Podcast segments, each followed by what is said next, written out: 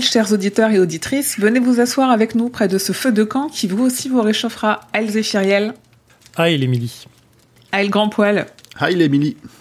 Bienvenue dans ce troisième épisode de la 19e Palabre. Aujourd'hui, on grimpe des montagnes jusqu'à un oracle dans L'Oracle et les montagnes, la troisième partie du Pistolero, le tome 1 de la Tour Sombre de Stephen King. J'espère que vous allez bien. C'est cool de vous retrouver. Ben oui, toujours content d'enregistrer. Oui, Pour parler de nerdisme à fond. Oui, oui. En plus, on... ça, ça s'est confirmé avec le dernier épisode. On a eu des doutes, mais il y a, il y a beaucoup de nerds qui nous écoutent et qui nous répondent, qui mettent encore beaucoup d'eau dans notre moulin. On a eu plusieurs commentaires. Déjà, merci beaucoup pour tous les commentaires. Euh, on a eu des longs, longs pavés. On a eu des choses très courtes. C'est à chaque fois tous les retours sont vraiment très plaisants et très motivants. On le ferait quand même, même si c'était que pour nous, mais ça ça prend une dimension différente quand on sait qu'il y a des gens qui adhèrent en plus et qui disent que ça, que ça comble un manque euh, parce qu'ils ont terminé la tour sombre ou parce qu'ils ont personne d'autre à qui en parler. bah bienvenue, parce que nous aussi on est content d'avoir des gens avec qui en parler. C'est toujours bien de trouver une commune pour parler de choses très niches euh, dont tu trouves pas ça dans ton, forcément dans ton, ton entourage habituel. Complètement. Et sur YouTube, on a eu notamment un, un nouveau commentaire de Toxis au Malais. Je crois, Zef, que tu voulais réagir à, à une partie du, du long, long pavé qu'il nous a laissé. Ouais, aux trois parties, déjà, il est d'accord avec moi, donc ça me plaît, toujours, autant. Il est à nouveau d'accord avec toi. en oui, plus. en plus, en plus, la Ouais. seconde fois, continue, continue comme ça. Euh, Un bon point. bon point, deuxième bon. Il posait la question de savoir si King aurait pu tenir la rose lui-même, parce qu'on précise, on précisait que euh, lorsque euh, Patrick Danville tient la rose, la rose ne lui inflige pas de dégâts. Euh, on dirait que je parle d'un RP un RPG Ouais. comme ça, mais elle lui, fait, elle, elle lui fait pas mal comme elle a fait mal à Roland. Il prenait l'exemple que Patrick était un peu la main de Gann dans le monde ultime. Euh, j'ai répondu aux commentaires, mais juste pour dire, moi, j'étais pas ultra en accord avec ça parce que c'est un peu méta, mais du coup, Patrick est une création de King par le roman qui lui-même est une création de Gann. Donc en fait, c'est un peu euh, un peu suivi. Donc en fait, il, il écrit le livre, il est pas, enfin voilà, c'est pas la main de Gann. Ou alors c'est la main de Gann à travers King, qui a à travers lui-même la main de. Enfin, vous m'avez compris. Ça fait drôle, des drôles de marionnettes tout ça. Ouais, c'est un peu c'est un truc. Et en fait, je pensais au fait que je pense que Patrick n'est pas blessé par la rose parce qu'elle est déjà arrachée au moment où Roland lui donne. Et du coup, elle a Oh, plus oui, d'effet en tant que tel. Euh, Je pense, Ah. que je pense, je moi, je l'ai compris comme ça. Faudrait que je relise le passage, mais je l'ai compris comme ça. Oui, dans l'idée, si elle blesse, c'est pour se défendre. Absolument. Et en fait, une fois qu'elle est arrachée, elle se défend plus. Ouais, Donc, voilà. ok. C'est comme ça, je l'ai compris en tout cas. Mais euh, ça se tient. il était aussi d'accord avec toi, Émilie, sur la relation entre Jack et Ro- Roland. euh, sur les différents cycles, cycles pardon, et la réminiscence Hmm. euh, de la confiance passée qui, euh, qui se répète au fur et à mesure. Oui, moi, c'est quelque chose que j'ai. Une, une impression que j'ai beaucoup retrouvée là, dans le chapitre qu'on va Oui. détailler. Je suis complètement d'accord. Et euh, le dernier point, c'était sur euh, Farson, l'homme de bien, qui était euh, le libérateur du peuple. Je faisais dans l'épisode précédent un peu le, pas la référence, mais un peu l'idée marrante que Farson, homme de bien, euh, qui était en fait l'homme qui allait détruire Gilead et du, du coup tout, tout le monde, enfin le monde dans le sens euh, peuple de Gilead. En fait, on, on se demandait si Farson était la même personne que Walter. Ouais. Il y avait une grosse interrogation. Alors grosse, je mets des guillemets là-dessus, interrogation là-dessus. En fait, c'est confirmé plus ou moins par, ça a confirmé par concordance, pardon. En fait, il s'est expliqué. Enfin, moi, je pensais que en fait Walter était derrière le masque de Farson. Et concordance effectivement le confirme dans la nouvelle version du Pistolero. On l'a lu, hein, de toute façon. Euh, ça l'indique comme quoi c'est bien euh, un seul et un une seule personne. L'indique comme une seule et même personne, ce que je voulais dire. Euh, et du coup, euh, c'est pas noté de façon anodine comme ça. A priori, concordance se confirme en, en l'actant derrière.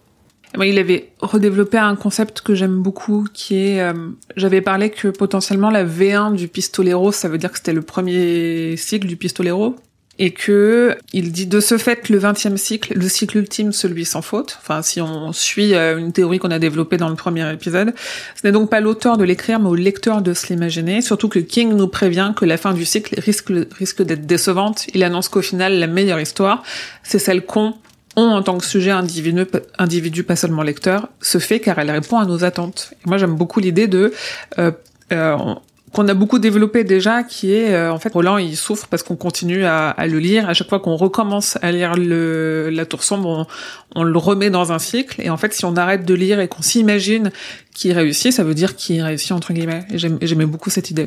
Ouais, j'aime beaucoup l'idée aussi. Je en, en, en, en parlant, non non, en parlant là, je me dis en vrai.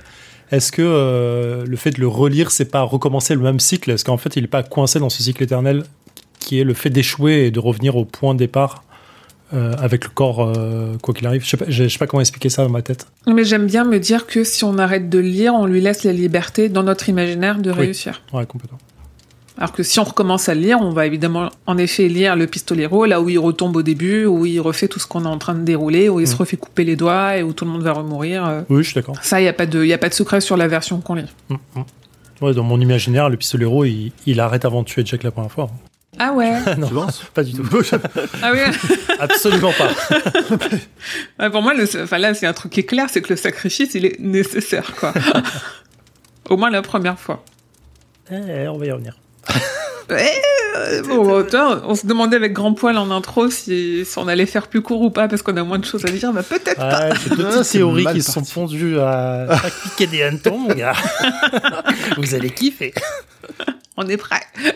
Et on avait un long commentaire de Grégory. Je voulais juste revenir sur une partie qui est intéressante, qui précisait un petit peu euh, ce qu'on reparlait de, la rose, euh, qui est euh, la représentante de la tour dans certains mondes. Et en fait, il nous précise que dans Concordance, on nous dit que dans d'autres mondes, la tour peut prendre l'apparence d'un tigre immortel ou d'un chien du nom de vagabond. C'est- C'est-à-dire que vraiment, donc, dans nous, le New York qu'on connaît dans la tour sombre, la rose, c'est en effet une représentation de la tour.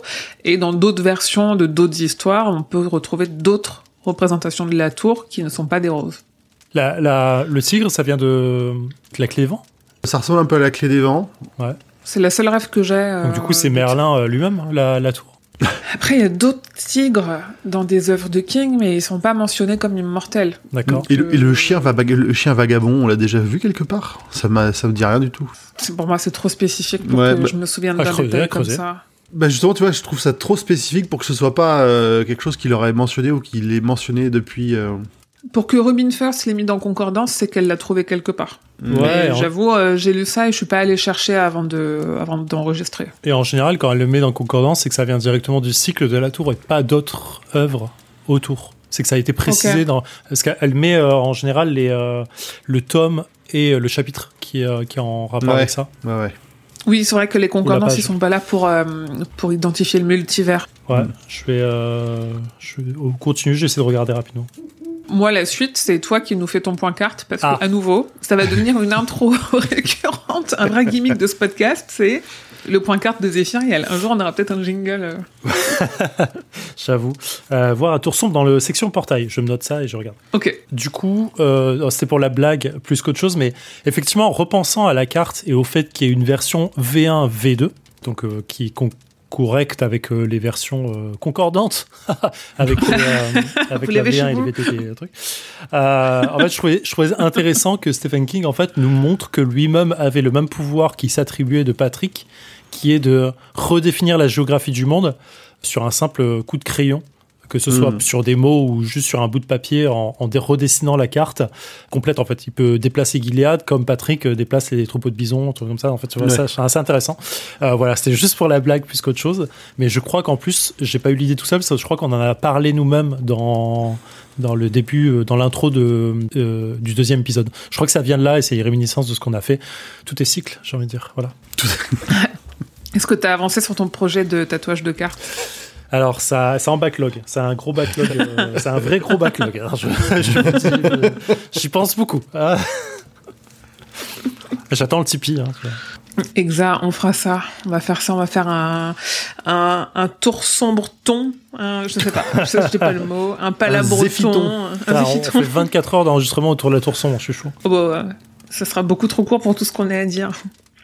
Eh ben, je pense qu'on a fini sur cette intro. Si vous voulez qu'on développe d'autres théories, normalement, alors j'en ai parlé un petit peu dans, dans le live Twitch que j'ai fait euh, euh, le 5 mars. Euh, normalement, les- une fois qu'on aura fini le Pistolero, on a dans l'idée de faire un épisode un peu hors série qui serait les, les théories qu'on a un peu abordées mais qu'on n'a pas euh, qu'on n'a pas creusé et les questions qu'on s'est posées dans le premier tome. Moi, en réécoutant, en faisant des montages, il des questions qui me sont venues, qui ne m'étaient pas venues au moment de l'enregistrement.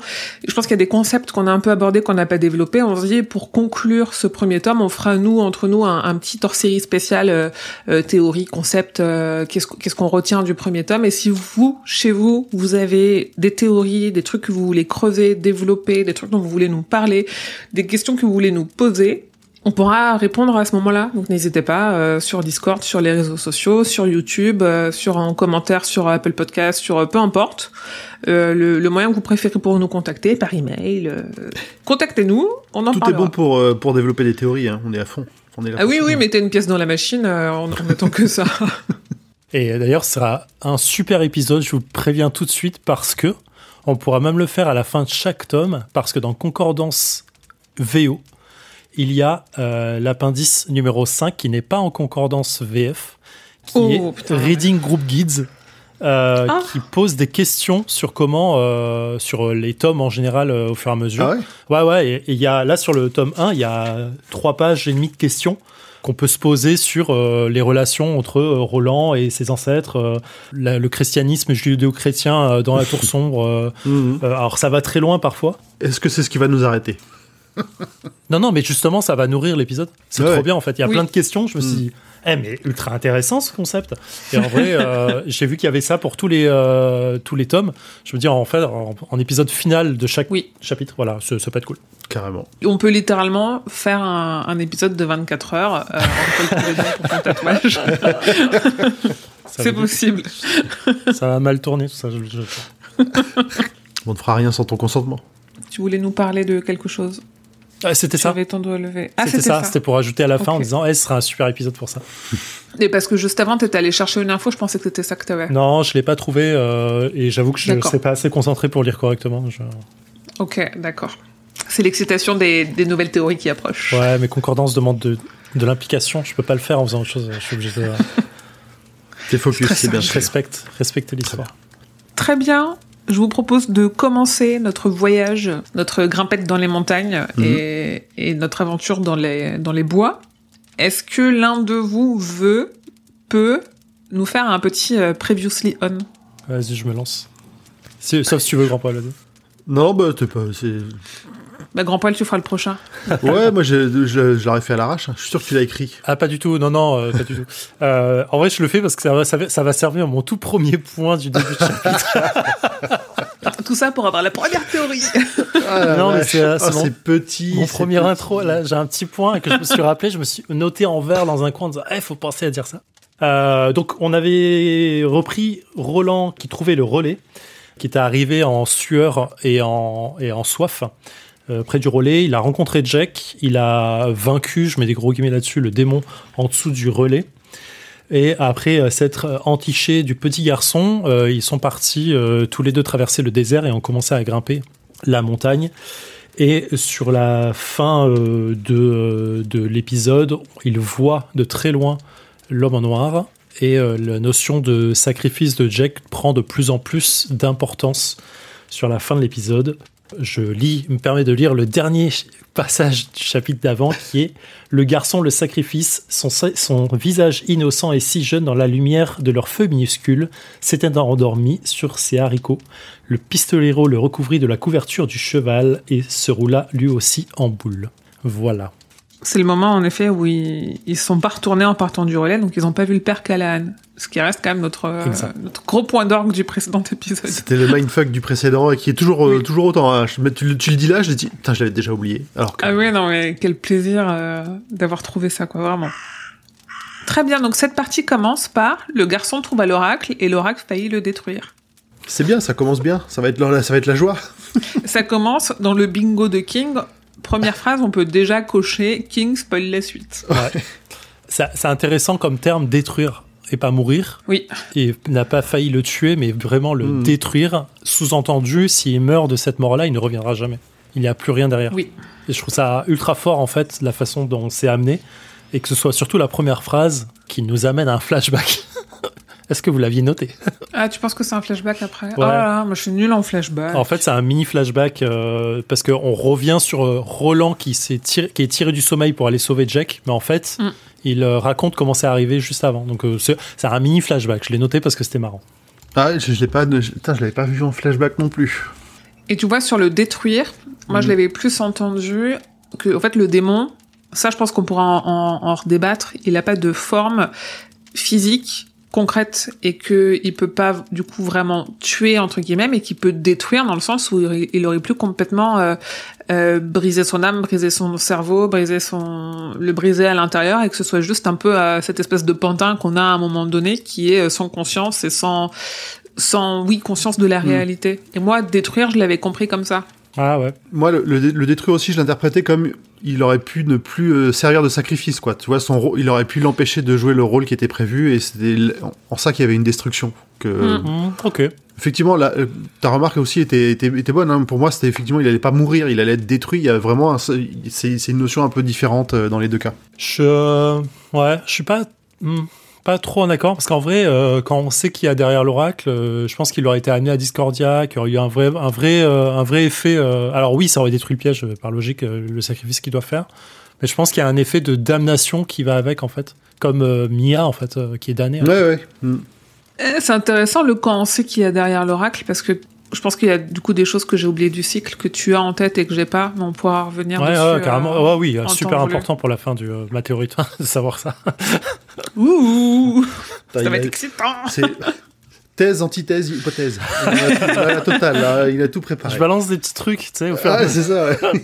Tu sais, j'ai des petites notes. Balancer cette phrase.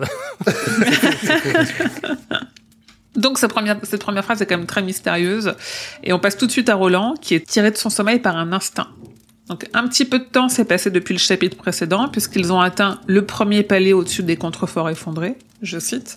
Une oasis luxuriante dont on avait eu les prémices au dernier épisode, puisqu'on nous avait dit euh, qu'ils voyaient du vert dans le paysage, par-ci par-là, et que c'était pour la première fois depuis des mois, voire des années, Mm. qu'on a vu arriver l'oasis. On comprend que ça a été compliqué, de garder son calme à l'approche de cette oasis, tellement ils ont souffert sous le soleil, et compliqué surtout pour Jake, qui est quand même un, un petit garçon, n'oublions pas, mais qu'il a réussi à se tenir et à rendre le pistolero fier, et là on est vraiment dans la continuité de ce qu'on avait sur le chapitre d'avant de euh, euh, je veux montrer que je suis un grand garçon et que moi aussi je suis capable de le faire et que je suis digne de sa confiance et digne de l'accompagner. Mm. Donc l'arrivée dans cet endroit leur permet aussi de mieux se nourrir, puisque le pistolero, il tue un lapin sans même que Jake ait réussi à sentir ou à voir sa présence à l'animal juste avant. Ce qui dénote aussi de la rapidité du pistolero et de, et de cet instinct qu'il a presque à voir des choses qu'on voit pas. Bah, on, on- enfin, depuis le départ, on dit que c'est c'est un, enfin, le, le pistolero, c'est un surhomme, hein, c'est pas euh, clairement. Oui, oui. Oui, clairement. C'est une nouvelle démonstration. On savait que, euh, en fait, là, il perçoit des choses qui bougent à peine. Alors, on savait qu'il voyait par exemple de très loin ou qu'il voit dans le reflet des yeux des autres, ce genre de choses. Là, c'est une nouvelle démonstration de une nouvelle partie de son pouvoir entre guillemets. Ouais, j'aime beaucoup le, le passage justement juste avant de euh, avec Jack qui se retient d'être heureux, d'être content, de, de, de montrer qu'il est euh, qu'il en- qu'il est en joie entre guillemets. Il y a vraiment une relation de parentale, tu sais, euh, de, de fierté qui doit s'installer, qui comme tu l'as dit, qui s'installe un peu entre les deux. Et euh, le fait que King précise que c'est plus un un cheval qui est tenu en par euh, par, le- par les rênes Ouais, de ouais. son maître. Je trouve ça euh, presque pas insu- enfin, je sais pas comment expliquer, c'est pas insultant parce que le cheval est quelque chose d'extrêmement important dans le, le côté euh, western et, et même chevaleresque et du reste. Sans cheval, il n'y a pas de chevalier. Mais euh, il y, a, il y a ce côté très. euh, tu m'appartiens quand même, quoi. Ah ouais, moi je le, je le ressentais plutôt dans le sens où, où Jake euh, il, il veut montrer à, à, à Roland que euh, il, il se contient, mais tu vois c'est pas c'est pas Roland qui tient les rênes, c'est Jake qui lui-même se retient, qui tient ses propres rênes, qui ne veut pas laisser aller, il veut pas laisser libre cours à son désir pour se précipiter vers la verdure, vers probablement de l'eau et tout ça. Hum, Pour moi, les reines, c'est le regard de, de, de Roland sur Jack. Hmm. Ok. Donc ils ont fait cette pause avant d'arriver dans un bosquet trop dense où peuvent se cacher des chauves-souris vampires. Mm. Ce soir-là, on comprend qu'il a vraiment de la tendresse pour Jake, comme on le disait, et tous ses efforts, puisqu'il refuse qu'il aille chercher du bois. Et on a au passage un prend-place que Roland considère être une expression de femme. Et là, je fais ah oui, ok. Très bien. Après, c'est, on, on l'a déjà vu, le sexisme qu'il peut y avoir dans le Pistolero, c'est un, l'époque de King, et deux, de toute façon, euh, le, l'entre-demande qui est comme ça. Le- Voilà, le modèle de leur société fait que c'est c'est comme ça qu'ils réfléchissent. Oui, oui. Et ce passage-là, il est, il est très touchant et c'est une des rares fois où on va, il- le pistolero va rire. Pour la première fois, ouais. Et on nous dit la première depuis une éternité. Ouais. Comment on passe du chapitre précédent à Oh, je sais que je vais te tuer, gamin, à Oh, c'est marrant quand même. on sait qu'il s'est passé quelques jours, mais quand même, je trouve ça assez fort de. Littéralement, on a deux pages qui séparent ces deux passages. Mm. Et Ouais. euh, c'est quand même fort de finir le chapitre précédent de. On sait que il le prépare en sacrifice. Il a quasi décidé de le faire. euh, il, il le sait déjà qu'il va le faire. À, euh, je suis content de voir cet enfant. Il y a un côté vraiment euh, ambivalent qui est fort. Et en fait, on nous prépare. Bah, on nous prépare le, le, le- le dilemme complet de- Ouais. qu'il va avoir euh, par la suite. Pour moi, il se prête au jeu et presque il oublie. Ouais, en ouais, marchant, il, il se ment à est lui-même. dans sa balade. Ouais. Il y a un Mm. côté de je me cache la vérité en sachant que euh, bon, tant que j'y suis pas, euh, c'est pas arrivé. Complètement. Donc pendant que Jack dort et que Roland remplit les outres d'eau, Roland il ressent quand même un changement d'ambiance. On nous parle d'une sensualité anxieuse, euh, du fait d'être dans une presque jungle, avec euh, le bruit, l'humidité, la pénombre. Donc il pense à Ali, et c'est marrant parce que quand il pense à Ali à ce moment-là, on nous précise la femme avec laquelle il avait couché à Tulle. Et moi ça me fait rire parce qu'il faut pas oublier que les cinq chapitres de ce tome sont à la base cinq nouvelles qui ont été publiées avec un peu d'écart. Et pour moi, ça c'est encore une marque que c'est une nouvelle que King a écrite plus tard et pas dans la continuité de ce qui était avant parce que, Mm. en fait, on, on sait, on y était à 50 pages à Tulle. Donc on sait que Ali, c'est la femme qui l'a tué à Tulle. Il n'y a pas besoin de nous le redire comme si on reprenait un truc en cours de route euh, dix ans plus tard. ouais, je suis assez d'accord. En fait, ça m'a, ça m'a un peu sorti de l'histoire en me disant, oui, mais je sais pourquoi tu m'expliques ça. En fait, on, on, on- on l'a lu là il y a pas longtemps. Mm, mm. Ça servait à rien. Le fait dans le chapitre précédent d'ailleurs aussi. hein. Rappeler euh, Oui. que Alice est sa gueuse et du reste. Ouais. Donc ils mangent, et ils resteront là pour la nuit. Le pistolero sait que l'homme en noir les attendra et il, a une intuition forte, mais pas une bonne intuition. Euh, je trouve ça intéressant ce passage de les sons remplissés, qu'il y ait la sensualité qui se dégage de, ce, de cet endroit. Et en fait, je, le, je l'appelle, je, le, je l'avais ressenti un peu comme un chant, euh, chant de la sirène de l'oracle qui tente euh, d'attirer les, les, les gens de passage autour à elle. Ouais. Je dis elle pour l'oracle, euh, c'est pas du tout, enfin parce que c'est, euh, on sait que c'est une femme qui, qui sera matérialisée, mais c'est pas nécessairement le fait que ce soit une femme. Et donc au moment où il se couche, euh, Roland il pose une main sur Jake qui dort et à ce moment-là il se souvient de Cuthbert. Donc en fait parce que le gamin, lui, le garçon lui fait penser à un de ses amis et je me suis dit que c'est peut-être aussi pour ça qu'il s'en sent aussi proche aussi vite. C'est parce que ça lui rappelle des, des moments euh, meilleurs, on Hmm. dira. Bah, son premier cathète, quoi. Ouais. C'est- Oui. Dans la vie d'un pistolero, c'est c'est quelque chose de très, de très marquant, euh, des relations qu'il fera, qu'il pense pas pouvoir refaire un jour. Donc la partie d'après, c'est un- une partie en italique. Et je pense à toi, Grand Paul, en me disant que pour toi, c'était peut-être pas en italique. Si, si, si. Avant de passer au passage d'après, excuse-moi, il y a deux points euh, que je trouve. Enfin, juste parce qu'il y a un passage qui est ultra stylé, c'est euh, le temps est un voleur de mémoire. Euh, je trouvais ça la phrase assez cool. C'est Mm. le moment Mm. du passage euh, de l'expression de femme. Je, je trouve encore plus stylé de penser que c'est la tour qui est une voleuse de mémoire. Voilà. Le temps est un voleur de mémoire, c'est clairement l'idée que et à chaque fois il refait, il revient en arrière, mais il s'en souvient pas. Oui. Et quand il dit, euh, quand il parle justement des, euh, des chauves-souris vampires, il parle de euh, peut-être qu'aucun qu'aucun d'eux d'eux ne se réveilla, du moins pas dans ce monde-ci. Et euh, je trouve ça intéressant qu'il euh, qu'il euh, parce que peut-être qu'est-ce qu'il a compris que la mort de Jack l'a amené dans ce monde-là d'une certaine façon euh, par l'homme en noir, Mhm. mais quand même peut-être que euh, ou alors c'est juste une impression de se dire on se réveillera au paradis euh, à clairière au bout du chemin quoi. Ok, Je pousse loin. en parfois. effet. Il rêve de Suzanne Delgado, sa bien-aimée, qui meurt sous ses yeux, et je me suis demandé à ce moment-là si c'était pas la première fois qu'on avait son nom en entier. Je, je sais plus si on avait déjà eu Delgado euh, avant. Hmm, ouais, je, je sais plus, on a Suzanne, oui, on- il nous en a déjà parlé, Delgado, je t'avoue que... Ouais, Euh, j'ai relevé parce que j'étais pas sûre. Ouais, je pourrais le hein. chercher en plus. Mm. Je crois que Grand Paul était en train de chercher du coup. Non, pas du tout. Non, parce que moi j'ai lu. Si, si, si, c'est la, première, c'est la première fois Ah voilà. Mmh. qu'il a écrit Delgado dans le, dans le bouquin. Donc on rentre dans le, dans le cœur des choses. Ouais. Donc il rêve qu'il assiste à la scène qu'il est tenu par des villageois. À la scène, euh, quand elle meurt, hein, euh, elle vient de le dire, euh, il sent l'odeur de ses cheveux qui brûlent et il entend crier chariotterie par le public. Et on nous dit, ses ennemis de la lumière et de l'amour, et pendant que la peau de Suzanne se craquelle et s'en trouve, il entend le rire de la sorcière Rhea. Tous ces noms, tous ces noms, et même l'expression qu'on retrouvera dans le tome 4. Ouais. Oui, on est en full préparation du tome 4. Mm. Moi, j'ai prévu de revenir sur euh, Chariotterie et Rhea Ducos, Ouais. si on veut expliquer un peu ce que c'est. Juste euh, avant ça, tout ça, c'est une modification V2. Euh, Mm. Réa, charcuterie, Hmm, pas étonnant. euh, et Jude, euh, tout ça aussi. Euh, sachant que finalement, Ah oui. c'est intéressant que là, il euh, lit et Jude à Suzanne et donc à sa mort. Sachant que quand il arrive au début du tome, euh, du tome 1, c'est Jude qui est joué et il ressent cette chanson comme de la merde. Et en fait, il y a un effet, euh, je pense, euh, redondant là-dedans. Et en fait, une modifi- j'avais noté modification d'un passage dans la, dans la V1. Roland, Roland pardon, se souvient, puisqu'il fait référence à ce souvenir encore sur, le- sur les, encore les odeurs du moment, comme s'il avait vécu le moment. Euh, donc je sais pas si c'est une modification V1, V2, parce que King avait prévu de lui faire voir le moment ou pas. Euh, mais c'était encore dans le sens, euh, il s'en souvient encore comme s'il y était au temps, euh, au temps passé. Oui, parce que rappelons que dans le tome 4, quand Suzanne meurt, il n'est pas là. Ouais. non, Donc je il, la vois pas. ne, il ne l'a pas vu, donc il, il en cauchemarde parce qu'il forcément il imagine très bien ce qui a pu se passer, mais il n'est pas là à ce moment-là. Et je dis une connerie, Ed Jude y était déjà sur la V1, c'est juste que sur la V2, ils ont traduit les autres chansons à part Ed Jude, euh, qui sont euh, chantées en cheminant euh, et Amour insouciant, et dans la V1, elles sont en anglais. Elles sont en titre anglais, en fait. Ok, d'accord. Donc chariotterie que les villageois crient en fait lors de la fête de la moisson. Euh, Dans l'entre-deux-mondes, en fait, la, la moisson, c'est une vénération des dieux anciens. Charioterie, ça veut dire on allume le feu de joie de la moisson et on y jette des pantins.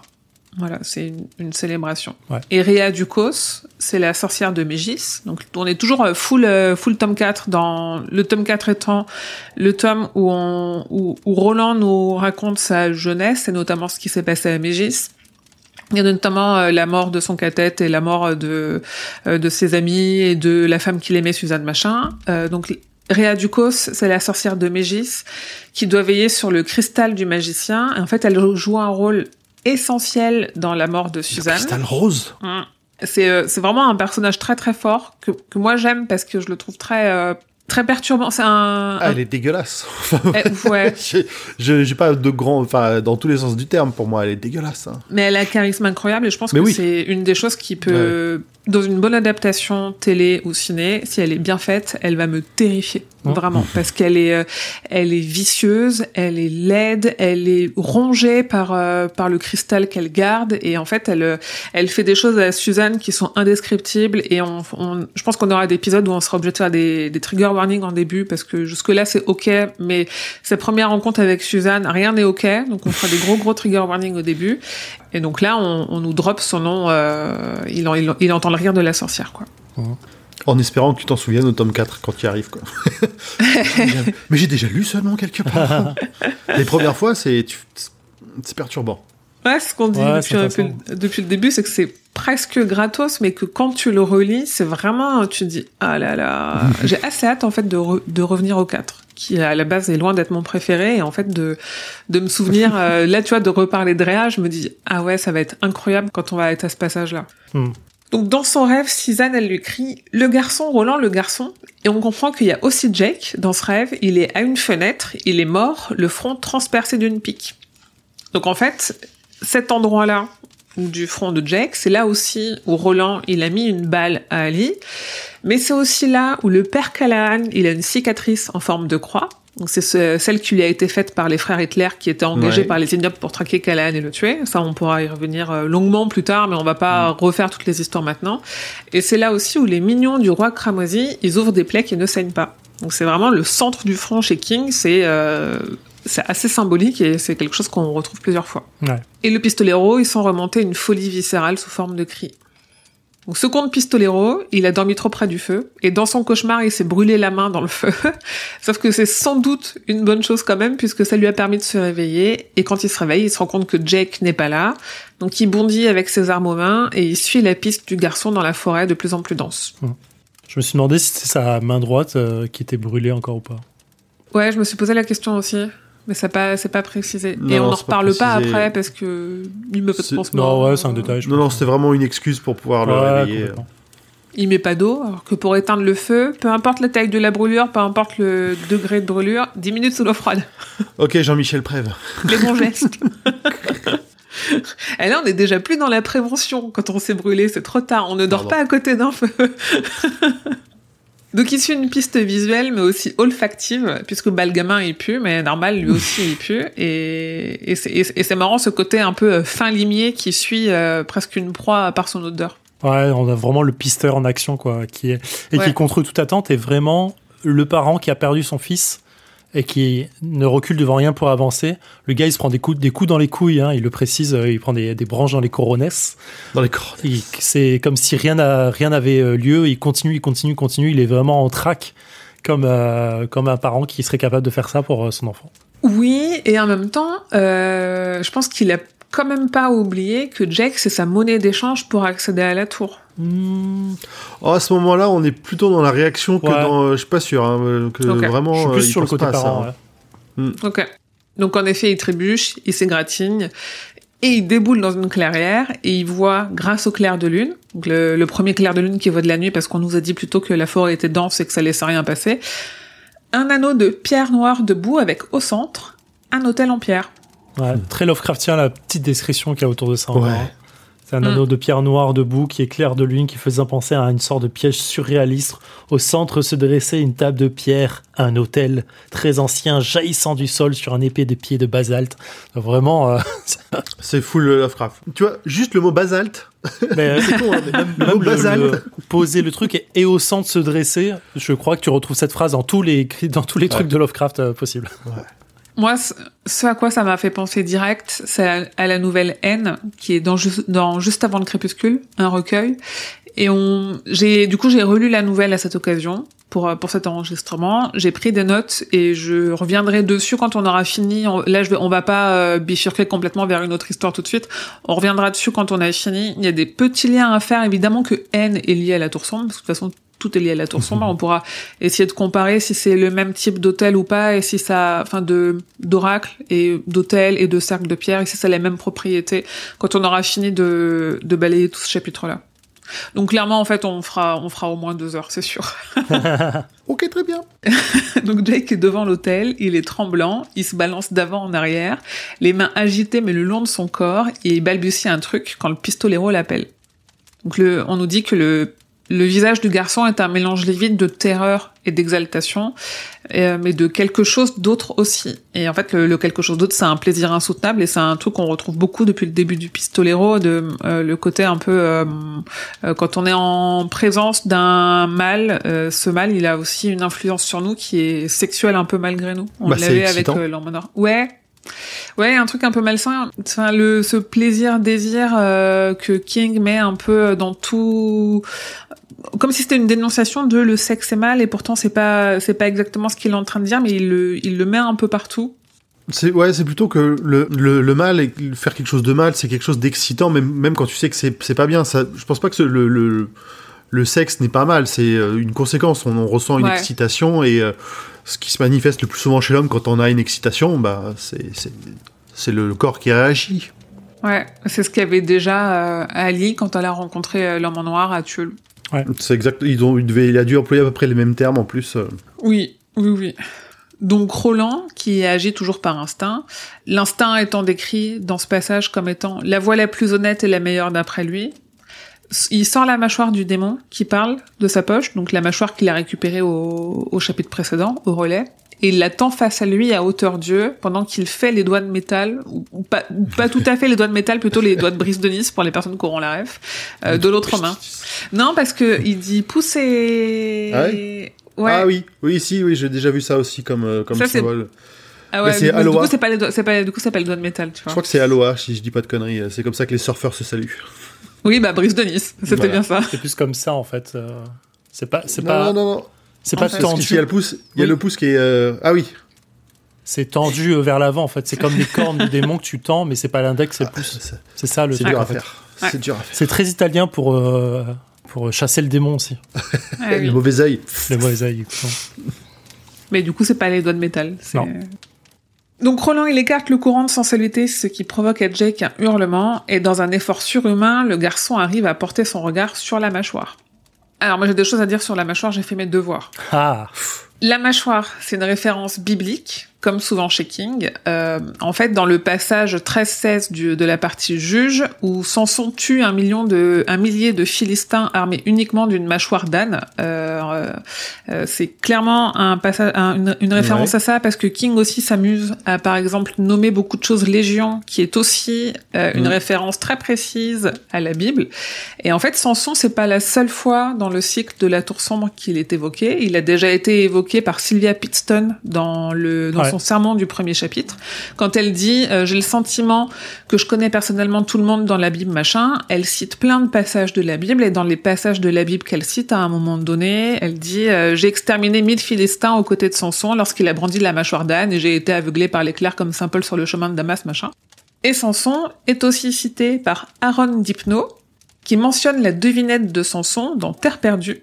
Et en fait, euh, cette devinette, elle est mentionnée dans l'introduction du livre de devinettes que Jack récupère à la librairie. oh. En fait, il n'a pas la solution parce que si on se souvient bien, toutes les pages de solution euh, à la fin, elles ont été ouais. arrachées. Tout à fait. Et en fait, c'est Aaron Dipno qui lui donne la solution à la devinette de Samson qui est citée en introduction du livre de devinettes qui joue quand même un rôle important dans le, enfin symboliquement important parce qu'il Mhm. aidera pas à résoudre ce qui se passe euh, à la fin du 3 et au début du 4, mais en tout cas, le Samson est présent ailleurs dans la tour sombre. King aime bien mettre des références bibliques. Oui, Samson en plus représente vraiment le héros euh, par définition invincible qui avance, implacable, euh, qui fait tout quoi. Ouais. Ouais.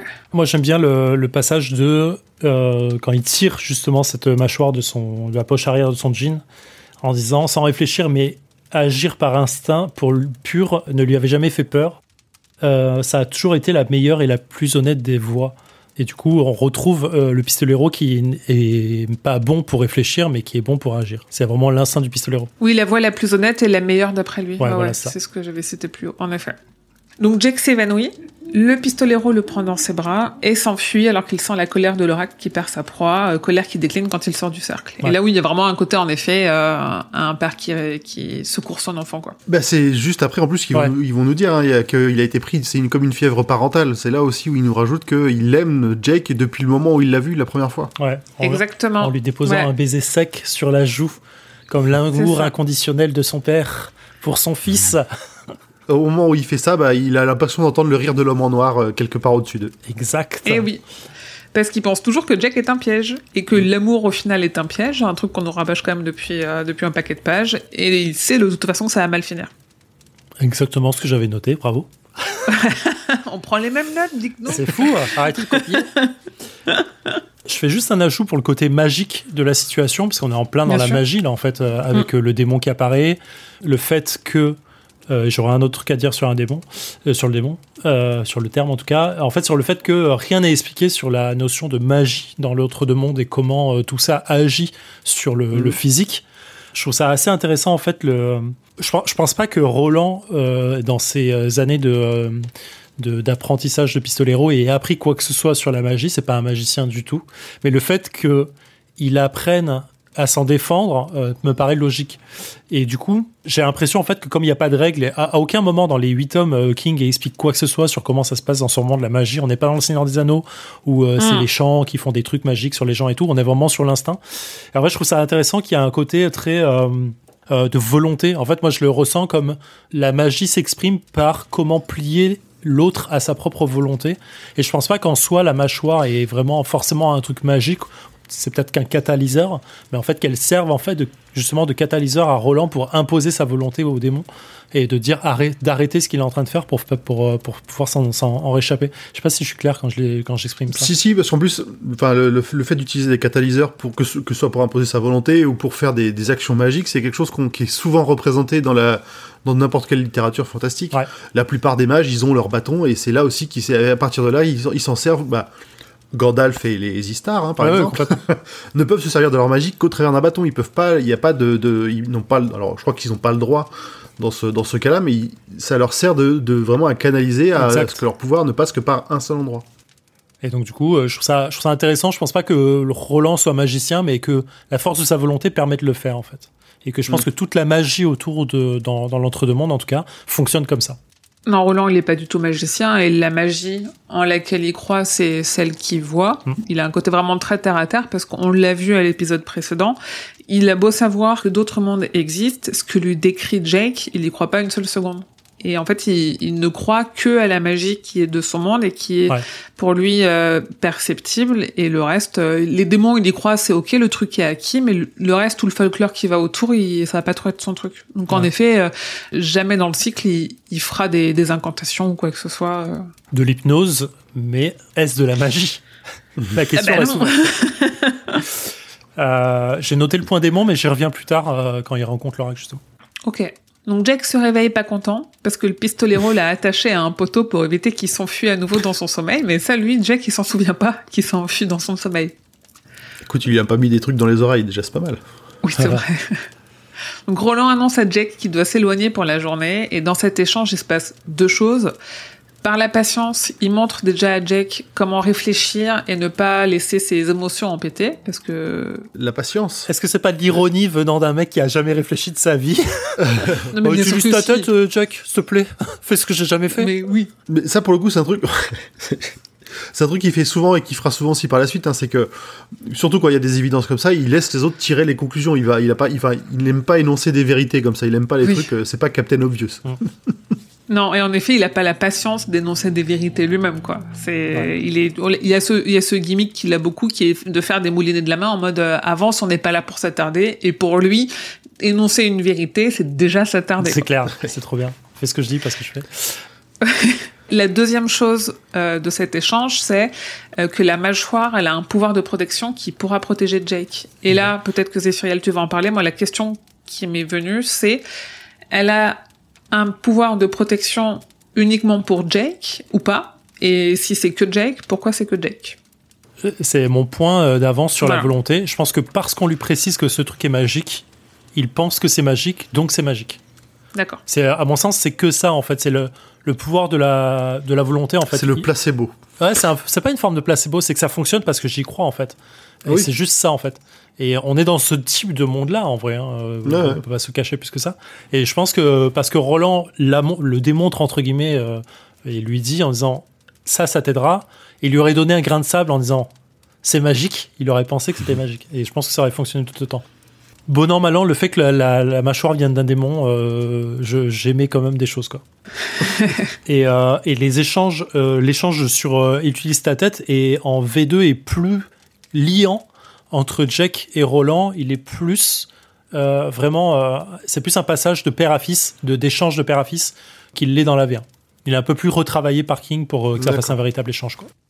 Donc Roland est à nouveau étonné du caractère du garçon, qui au final ressemble plus à Alain qu'à Cuthbert, et on nous dit un garçon discret aux antipodes de la démagogie et du charlatanisme à la Cuthbert, un garçon fiable qui n'avait peur de rien. Et j'aime bien parce que dès qu'on est dans les pensées de Roland, il y a toujours un, un petit peu de jugement quand même, tout ce qui est charlatanisme et tout, tu te dis, franchement, il doit être chiant au quotidien, ça doit être un enfer ce mec.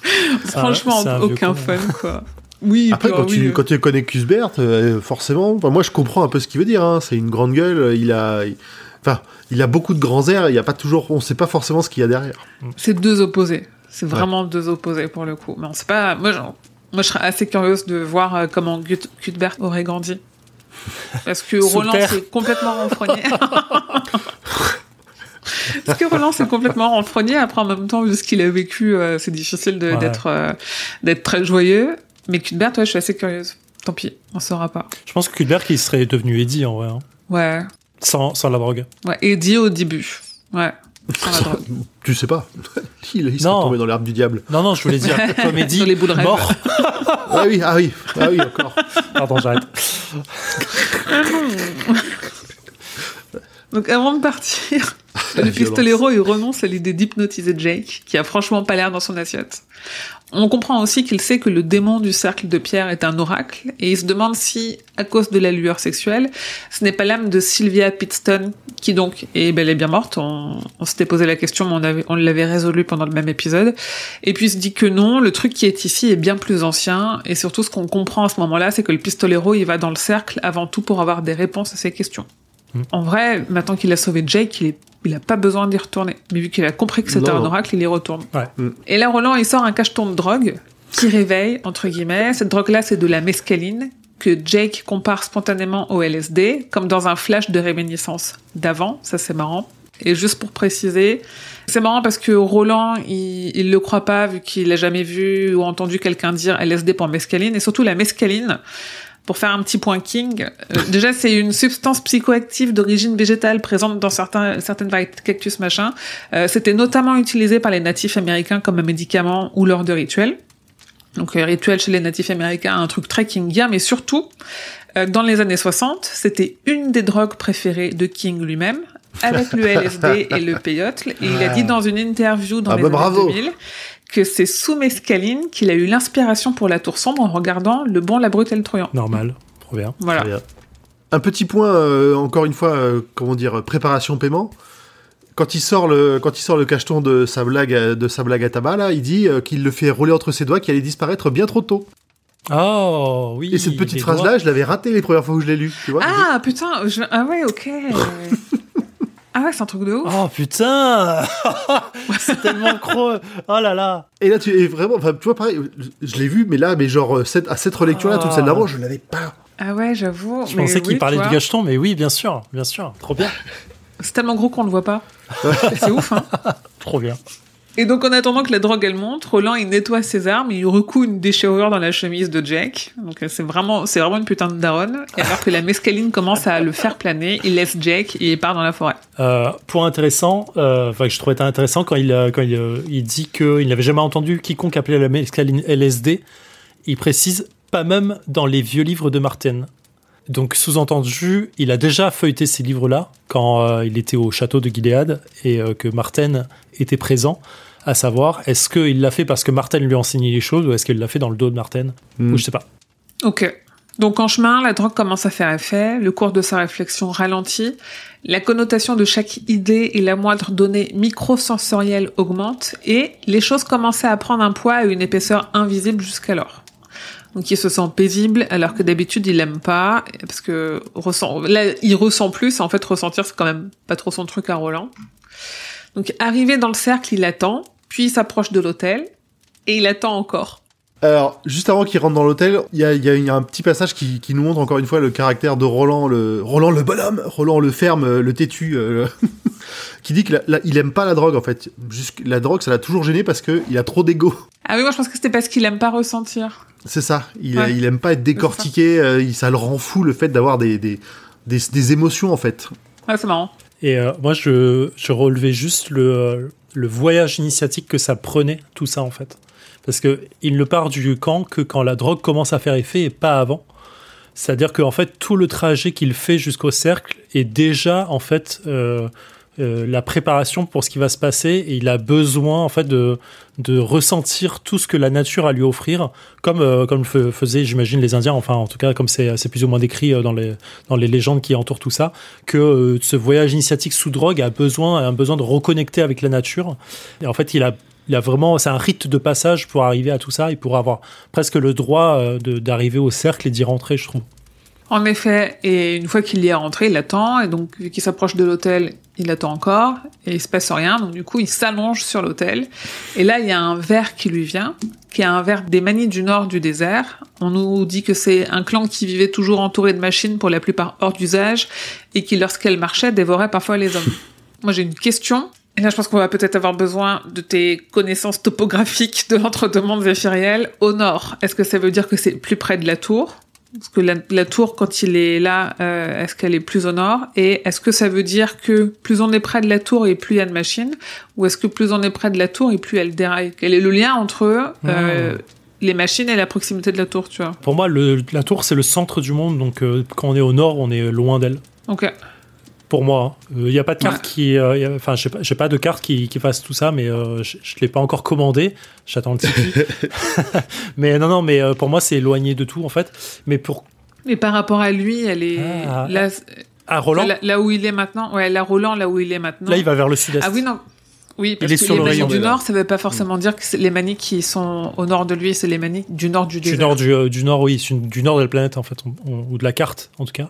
Mais il y a un truc intéressant, c'est que en bout de rayon, c'est-à-dire à l'opposé de la tour elle-même, Il y a les centres de contrôle des euh, de Chardi- enfin on retrouve Charzik, euh, tous les tous les trucs de euh, de Nord Central, Pistonic, et ainsi de suite.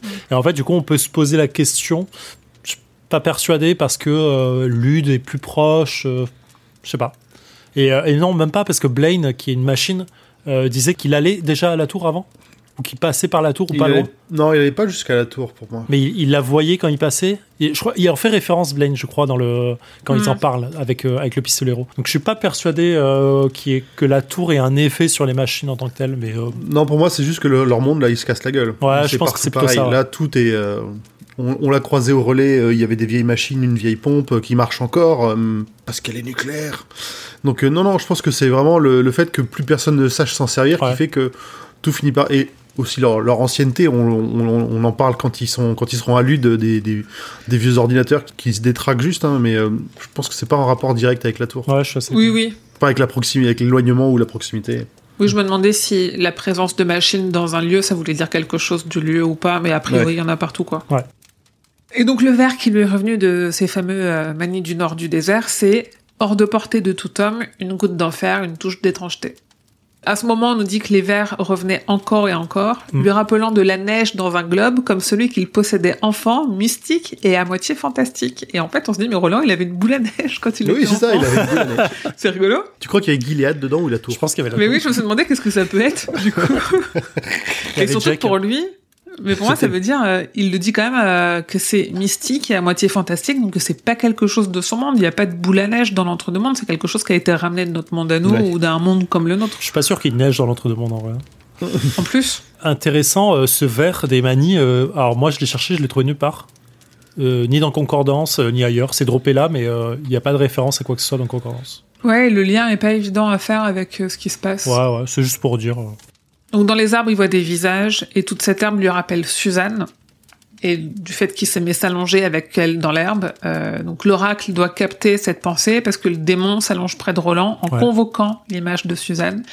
Et Roland qui commence à être sous emprise, euh, et parce qu'on comprend qu'il bande à ce moment-là. Ouais. Et là, on revient sur ce côté. euh, euh, en fait, là, c'est aussi parce que l'oracle va demander à Roland une relation sexuelle en échange aux, euh, des réponses aux questions qui se posent. Et encore Et une c'est fois, une monnaie d'échange. ouais, le sexe est une monnaie d'échange, comme ça l'a été avec Ali dans le, dans le chapitre 1. Ouais. Le sexe, c'est du- c'est de l'argent en fait, c'est une forme de- de- Ouais. d'argent. Le, passage avec Suzanne, où il, euh, au-dessus de lui, sa bien-aimée Suzanne Delado, qui l'attendait dans une cabane de meneur bétail abandonnée, et les cheveux lâchés sur les épaules et dans le dos, euh, il pencha la tête, mais son visage à elle le suivit. Tout ça, c'est euh, dans la V1 déjà, mais là, c'est vachement plus détaillé. C'est vraiment un vrai- comme un souvenir qu'il qu'il détaille, qu'il a déjà vécu euh, dans le tome 4. Mm. Quoi. Mais du coup, dans la V1, on nous parle déjà de Suzanne. Ouais, Suzanne avait déjà Il y a droppé déjà- euh, chapitre 1 euh, dans, le, Ouais. dans, le, dans la V1 et euh, je peux te retrouver ça assez rapidement. Du coup, en attendant, juste pour revenir sur le sexe et le démon, vu que chez King, tout est quand même très biblique, et notamment là, euh, la luxure, c'est un péché. Et donc, le démon, évidemment, qu'il va représenter un de ces péchés-là. Donc, il, il est pas une éclair au chocolat parce que Roland, c'est pas un gourmand. Il est, euh, je vois que t'es pas d'accord, mais, et pour moi, c'est le, le fait qu'il soit avide de sexe et de luxure, c'est aussi parce que c'est un démon. Et ça vient toujours du côté du mal. Et j'essaye de savoir alors, dans la tour sombre, en tout cas à ce stade, oui. Dans les autres histoires, non. Mais là, euh, pour l'instant, tout ce qui est un peu tendancieux, c'est quand même, euh, c'est quand même du côté de ce qu'on juge nous être euh, le mal entre guillemets, quoi. Ouais. Je, re- je, je réponds à Rampoil pour, le, pour la, la V1 Ah oui, et je reviens sur ce point-là. Euh, il parle de comment ai-je pu en arriver là, pensa-t-il, euh, depuis ces merveilleux moments que nous avons connus, Suzanne et moi, couchés dans le foin tendre. Un corps de vent se leva contre son corps, des seins d'un soudain parfum de jasmin, de rose et de chèvrefeuille. Mais c'est tout. Ce qui Le premier chapitre, c'était. Non, ça c'est dans le, la V, Ça, dans, dans le- la ça, c'est V1 dans du le V1, passage de d'accord, Suzanne, euh, les cheveux lâchés au vent, machin tout. Ok. Euh, je comprends ton point. Je comprends ce que tu veux dire sur le démon représente le sexe, donc le sexe c'est la luxure, donc c'est un péché capital et donc c'est très biblique et c'est très vrai. Je pense que c'est le terme de démon et ici de succube. Alors succube étant effectivement très biblique aussi, hein, les filles de Lilith qui euh, se nourrissent de sexe et ainsi de suite. Je suis complètement d'accord. Mais je pense que le terme de démon est ici à la fois bon et très mauvais. En fait, j'aime beaucoup que les démons dans ce monde-là, ce sont juste des créatures qui sont nommées démons, mais elles, n'ont rien de biblique, elles n'ont rien de malsain, elles n'ont rien de euh, négatif. C'est juste des créatures qui vivent et qui se nourrissent de ce qu'elles ont à se nourrir. Ici, c'est du sexe. Parce que, on le verra après, en fait, l'oracle, le, le démon dans la Bible, il ment. Il ment, il trompe, il fait en sorte que l'humain puisse se tromper et il fait en sorte de mettre l'humain dans une position où il peut pas s'en sortir. Là, en fait, le démon, il est très franc et on va le voir avec l'oracle. Il est très franc avec euh, avec euh, Roland de bout en bout. Et il lui dit, moi, je te dis juste la vérité. C'est Mm. toi qui fais ce que tu veux après, en fait. Et euh, c'est c'est un gros point, euh, je crois, dans, les- dans, dans deux, deux ou trois chapitres. Bah, c'est parti. Et donc, en parlant de vérité, le pistolero, par deux fois, il lui demande énonce ta prophétie. Mm. Donc on- et c'est là, en effet, où on comprend que le démon essaye de le piéger, euh, parce que le démon lui réclame du sexe, et il est prêt à céder, mais le souvenir de Jake, qui était prêt de mourir à cause du démon la nuit dernière, le raccroche à la raison. Ouais. Donc le démon réclame que Roland s'endorme, et avant de sombrer dans un demi-sommeil, il observe le monde qui change dans un paragraphe bourré de concepts tour-sombresques, je sais pas si vous voulez revenir dessus ou pas, en mode euh, roue qui tourne et vent de changement. Oui, ouais, c'est. euh, c'est droppé en trop- mode vas-y, go, quoi. Et donc là, l'oracle nous fait une king, puisqu'il annonce la suite. 3, c'est le chiffre de ton destin. Mm. Et moi, j'avais noté que dans la nouvelle version, euh, il ajoute qu'un autre nom Ouais. arrivera plus tard pour C'est préparer le 19, qui n'était pas présent dans, dans la V1. Du Ouais. coup. Exactement. Plus tard viendra un autre chiffre. Le chiffre d'aujourd'hui est le 3. Voilà. Aujourd'hui, votre chiffre Norfolk d'honneur est 3. Plus tard, 19. Le numéro complémentaire, le 19. Rappelons l'importance de 19, elle vient de l'accident de King du 19 juin 1999. Et en fait, à ce moment-là, il l'a pas eu parce que c'est parce qu'il a eu l'accident qu'il a réécrit le, les quatre premiers tomes, surtout le premier. Il a un peu corrigé le 2, le 3, le 4. Mais euh, c'est marrant parce que sans le 19, il y aurait pas de fin à la Tour Sombre. Elle serait différente. En fait, c'est même pas dit qu'il l'aurait écrite. Ouais, c'est vra- ouais. vraiment pas dit qu'il l'aurait qu'il l'aurait sorti la fin. Là, c'est vraiment il a eu son accident, il s'est dit OK, en fait, il faut que je termine ce truc là et il a tout pendu en deux ans alors qu'il y avait pas touché depuis des années. Ouais.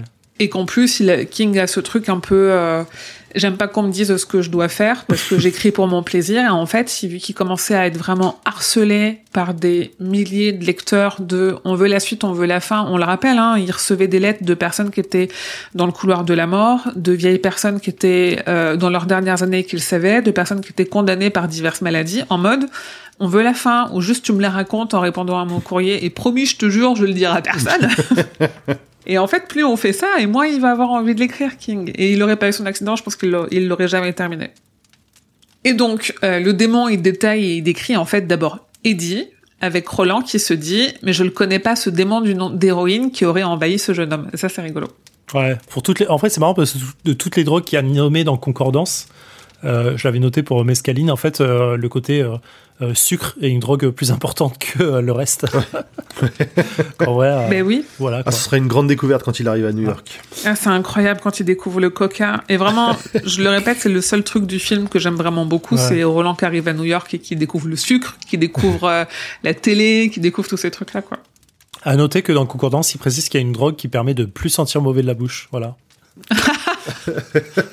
Donc ça veut dire que c'est cité à un moment donné dans le cycle. Je sais plus, euh, je l'ai- je l'ai je l'ai pas noté, mais je l'ai je l'ai revu à un moment quand je recherchais les drogues dans Concordance. Ah, c'est rigolo. Il est tombé sur un, un, un rinçage de bouche.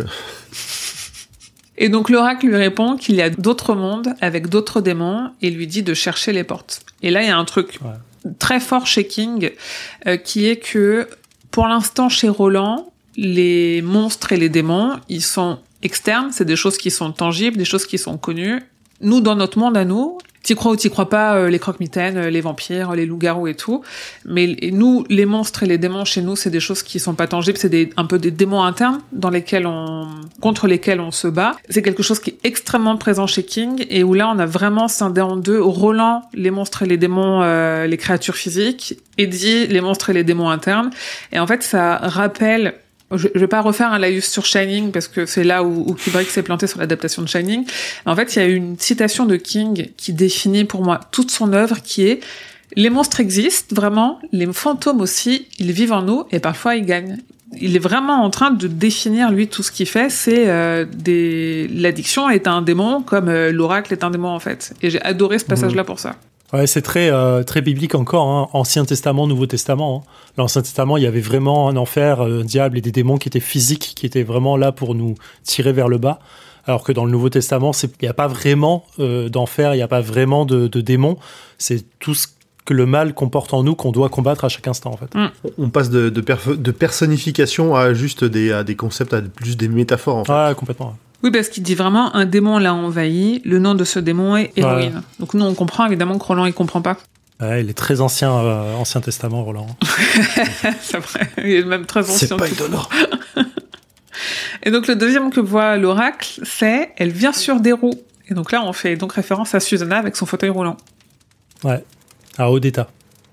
À Odetta. Sans à vouloir, sans vouloir jouer le puriste. C'est ça, ouais, ouais. Oui. Susanna, c'est un peu plus tard. oui, oui, non, c'est vrai, t'as complètement raison.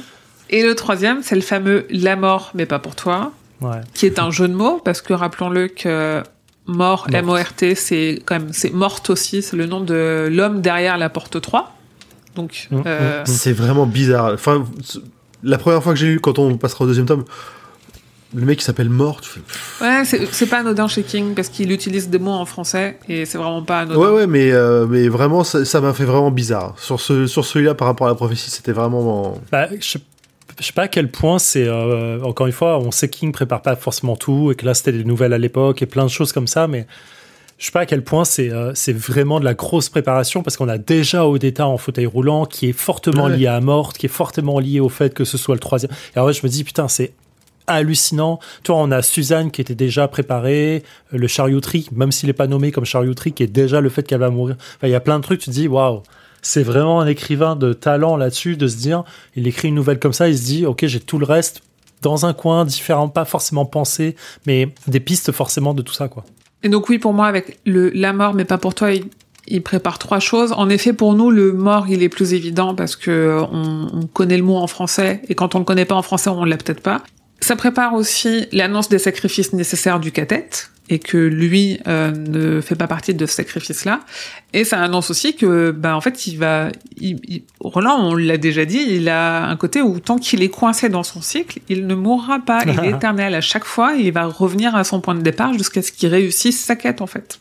Ouais, complètement. Et moi, c'est marrant parce que le la mort, mais pas pour toi, j'étais persuadée que c'était le l'homme en noir qui lui disait. C'est vrai. Au moment du tirage de cartes, Ah moi oui. je voyais ça à ce moment-là. Et quand je l'ai vu là, j'ai fait bah merde, en fait, c'est maintenant, c'est l'oracle. c'est l'oracle qui lui dit. Il y a moyen que le- l'homme en noir lui en reparle. hein. Peut-être. Non. Ah, Non, non, Non. j'ai j'ai relu euh, non, le passage. Ok. Enfin, j'ai fini le, le tome 1. et- ok. Euh, juste avant tout ça, en fait, je, je fais un point sur la, la succube et l'échange qu'il y a entre Roland et la succube, Ouais. sur euh, comment elle le tire un peu vers lui petit à petit et lui essaie de la repousser et jusqu'à l'amener, euh, jusqu'à amener Roland dans un demi-sommeil pour avoir sa, sa prophétie. Je trouve que l'échange euh, est incroyablement triste pour l'oracle de ce qu'elle vit à elle en fait. En fait, il y, a y a un côté, euh, elle, elle parle pas forcément de sexe pour le sexe, mais elle parle, elle demande de l'amour en fait, vraiment un amour réel. En fait, elle va puiser dans les, dans les, dans les souvenirs de Roland l'amour qu'il a pour Suzanne pour essayer de s'incarner un peu plus. Elle est dans, elle, est dans un monde, elle le dit, hein, où il y a rien, il fait froid, c'est juste un désert. Elle cherche juste à se rappeler ce qu'est la chaleur humaine et l'amour humain en fait. Mm.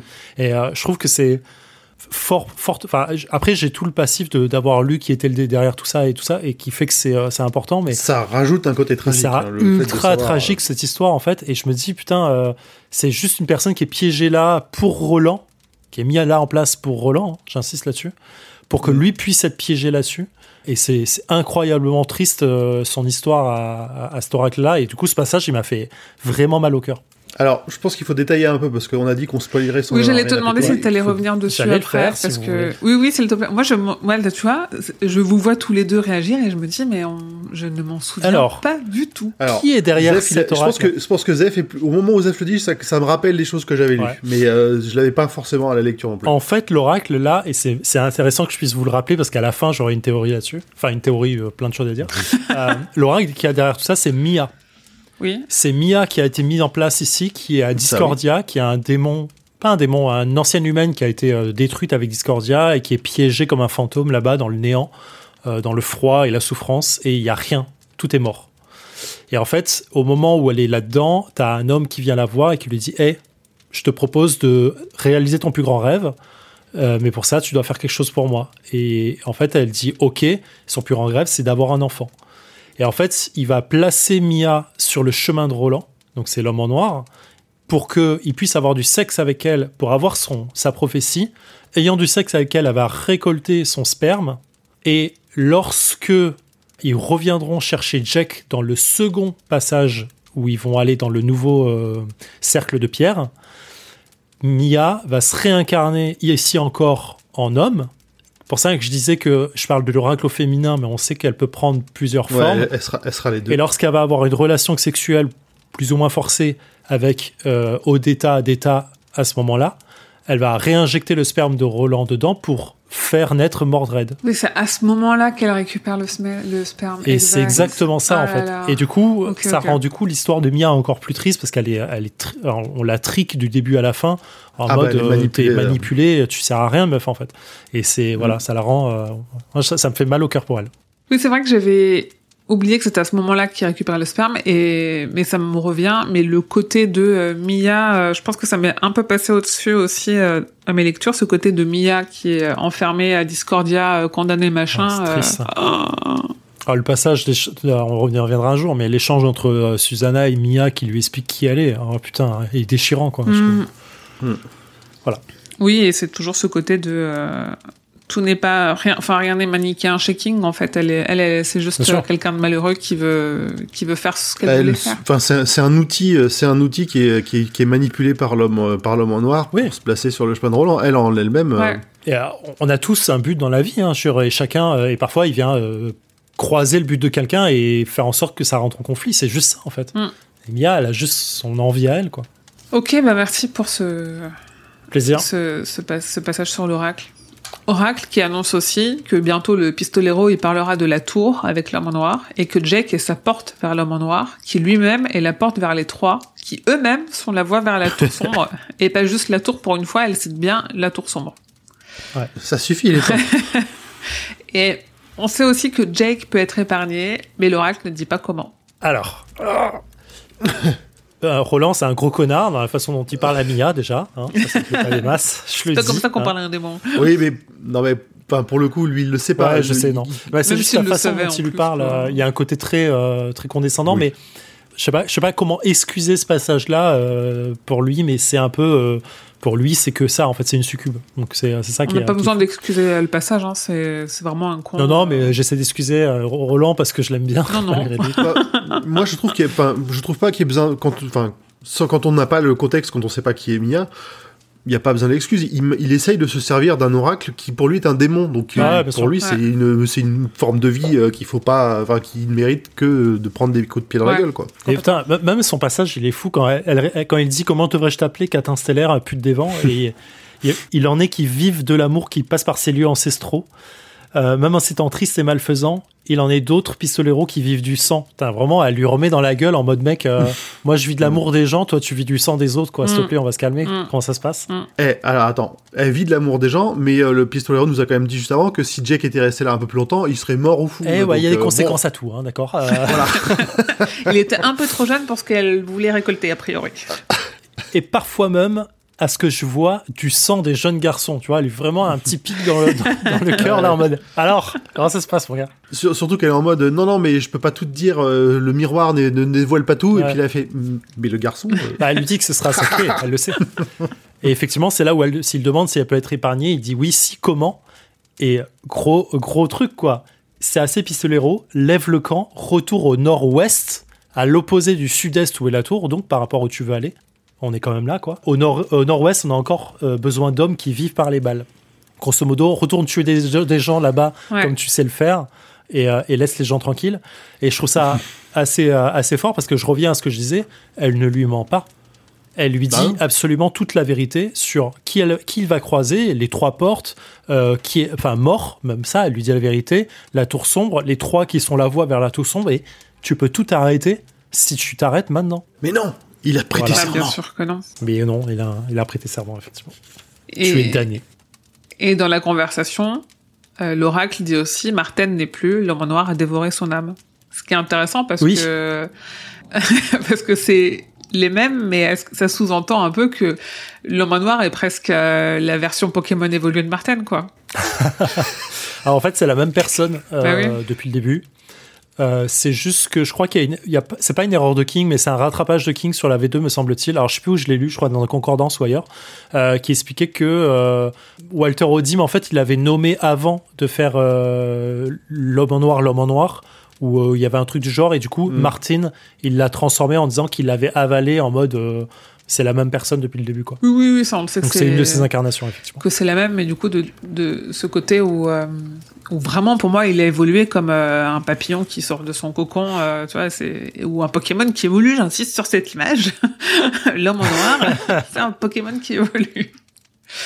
Et donc alors que tout cet échange est finalement un accouplement assez douloureux, il réussit à repousser le démon avide qui lui en demande plus et il parvient à tituber jusqu'à la sortie du cercle où il se sent immédiatement soulagé d'un poids. Et c'est vrai qu'il y a un côté un peu triste parce qu'une fois de plus, il laisse derrière lui un démon qui va attendre d'avoir un nouveau, un nouvel humain ou autre chose à prendre dans son piège et entre ses filets en fait. on, on sent bien qu'il doit pas y avoir grand chose qui passe Bah dans le coin. Euh, là, sur ce parti-là, en fait, il, euh, il y a au point d'orgue de leur accouplement des visages se présentèrent à lui d'eux-mêmes.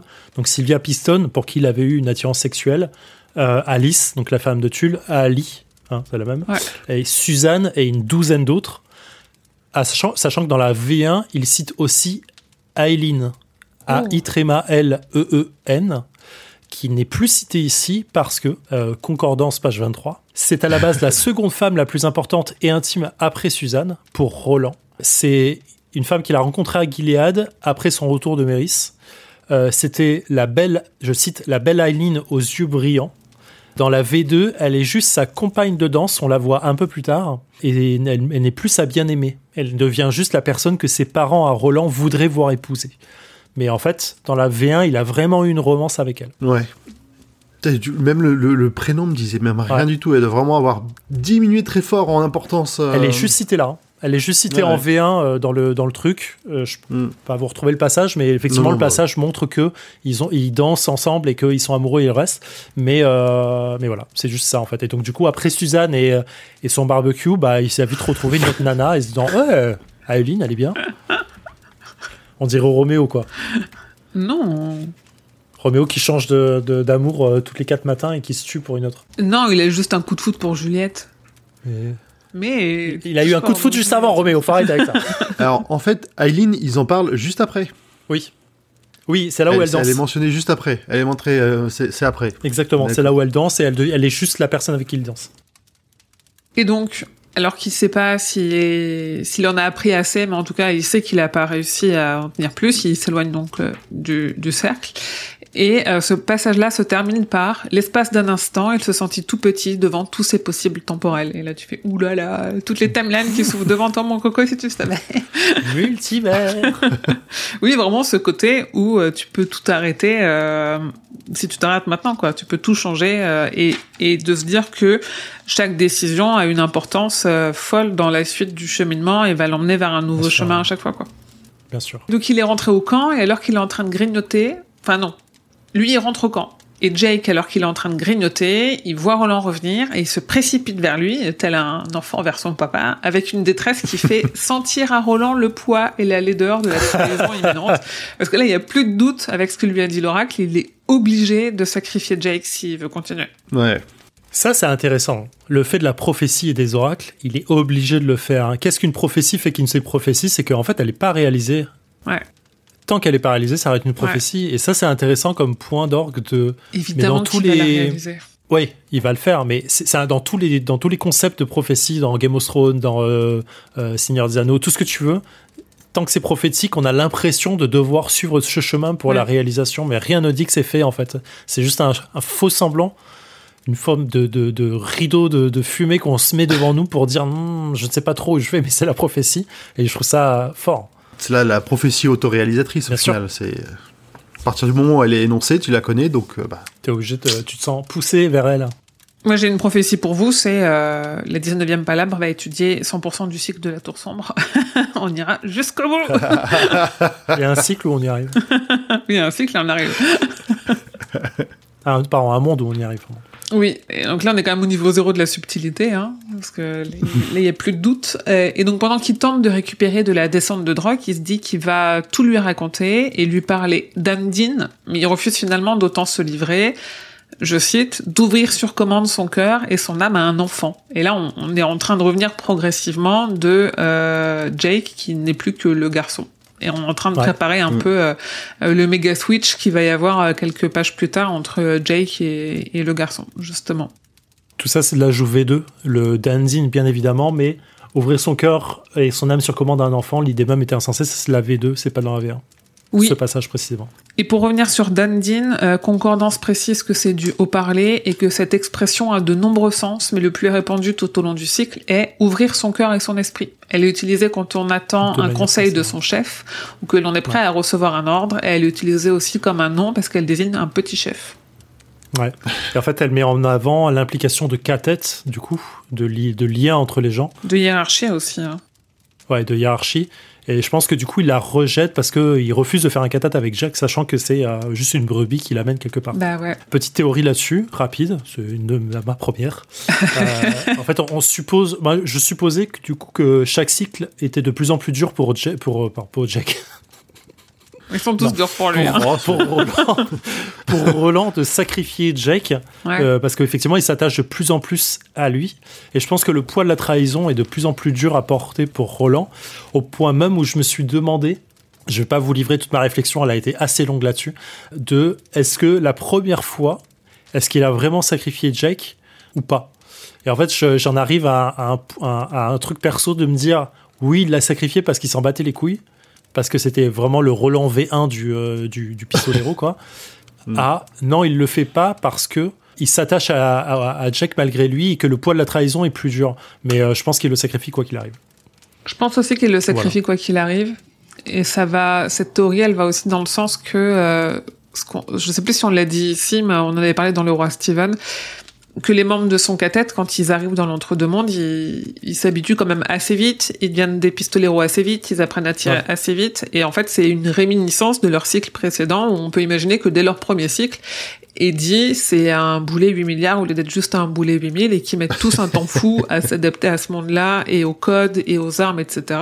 Et que là, euh, c'est assez rapide parce que le cycle de la tour sombre, ça s'étend que juste, si on, si on saute, euh, si on oublie là euh, le bond dans le temps qu'il fait dans le, dans le pistolero, il se passe un an, grosso modo, entre le moment où il réunit le cathète et le moment où il arrive à la tour.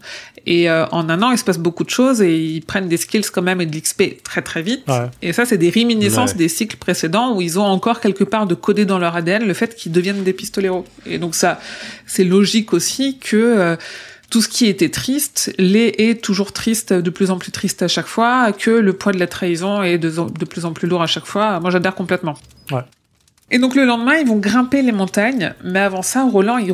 Vas-y, vas-y, pardon. T'as dit roupiller un coup Oui, il roupille un bon coup sans ah comprendre ce qu'il veut dire roupiller ni un bon coup. ça c'est vraiment rigolo. Et quand il se réveille, il dit à Jack de rallumer le feu, ce qu'il fait en murmurant une petite chansonnette qu'il a sûrement entendue du pistolero. Donc ça, c'est le pistolero qui se dit ça. Et moi, je me dis, c'est pas mm. sûr qu'il l'a entendu de sa part, parce que la dernière fois, Jake, il a réussi à le surprendre en prononçant un oui là, et je, pense que Jake, soit il a des réminiscences de ses cycles précédents, où il a des chansons, des expressions qui viennent, ou soit en fait il a, lui, une des aptitudes que développe Jake, c'est de réussir à percevoir des choses. C'est pas tout à fait le Shining, mais ça ressemble au Shining. C'est un de ses pouvoirs qu'il développe quand il est dans l'autre monde, de percevoir des mm. choses, et potentiellement, il a, c'est un truc qu'il a perçu, qu'il a presque absorbé, c'est presque un aimant pour ce genre de choses, et qui ressort comme ça, quoi. Je sais pas. Je, pour le coup, celle-là, j'aurais bien aimé la voir en, VO, cette, euh, parce que peut-être qu'à nous, elle nous dit rien, cette comptine, mais peut-être qu'en VO, c'est un truc qu'on reconnaîtrait. Non, non, c'est la, c'est la, cette chanson-là, Roland, il l'a dit au début, euh, dans, le, dans le chapitre 1, quand il allume la première fois le feu. Quand, euh, mais Jake est déjà là ou pas? Non, non, mais, bah ils ont passé déjà des semaines ensemble. Mm. Et d'un feu, il l'allume tous les soirs. En fait, il le dit après, il a, dit, il a dû l'entendre il répète mes paroles. En fait, ce passage-là, à mon sens, il est plus fait pour faire accabler un peu plus Roland sur le ah. sacrifice. Ah bah oui. Et sur, euh, en fait, il dit, euh, pas surpris le moins du monde de constater qu'il avait la chair de poule et qu'il tremblait des pieds à la tête comme un chat mouillé. Euh, déjà, parce qu'il l'entend, il m'a entendu, il mm. répète des mots que je ne me rappelle même pas avoir prononcés et je vais le trahir. Ah, Roland, es-tu prêt à trahir une créature de bonne aloi dans un monde si triste et si dénaturé? N'existe-t-il rien qu'il puisse le justifier? Et En fait, tout ça, c'est, je crois que tout ça, c'est de l'ajout V1, V2, je me semble. Et ce truc de créature de bonne aloi dans un monde si triste et si dénaturé, ça recolle à ce qu'on s'est dit quand il rencontre Jake, où il fait que de dire euh, ce garçon il est beau machin. C'est parce que ça ça appuie le fait que c'est pas un mutant, que c'est un gamin sain dans un monde où plus rien n'est sain en fait. Et là ça nous reconfirme vraiment ce truc de euh, euh, il est il est vaillant et il est il est pas malade, contrairement à quasiment tous tous les autres qu'il a croisés jusqu'ici quoi. Ouais. Et effectivement, tout ce passage la joue V2, vraiment pour accabler un peu plus le, hmm. le sacrifice, quoi. Et donc, euh, Maxi fonce dalle, Roland il chasse trois lapins en uniquement attendant que les lapins passent devant lui. Debout, immobile. Tu vois, vraiment, hein. c'est vraiment le, le chasseur. Il, se fond dans le décor. C'est tellement drôle. Je suis un arbre. Et donc il prépare des tiges qui pourront faire des cordes, peut-être utiles plus tard pour grimper, même s'il sent que le cas est en sa faveur, et les voilà partis pour une session d'escalade avec un Jake qui s'est quand même bien endurci d'après le pistolero. Mm. Et je me demande est-ce que, est-ce que du coup là, euh, le pistolero il est quand même particulièrement tendre avec Jake, il l'est de façon un peu hypocrite parce qu'il sait qu'il va le tuer quoi. Ouais, il, se met encore à lui-même bah. quoi. Il est vraiment sur le, je suis pas encore. sais pas encore le moment, autant faire durer le plaisir. C'est pas maintenant que je vais le sacrifier. Même dans le passage après, c'est encore vachement plus ironique d'ailleurs. Je suis pas sûr qu'il se mente à lui-même. Je pense qu'il se dit, je vais le ménager en fait.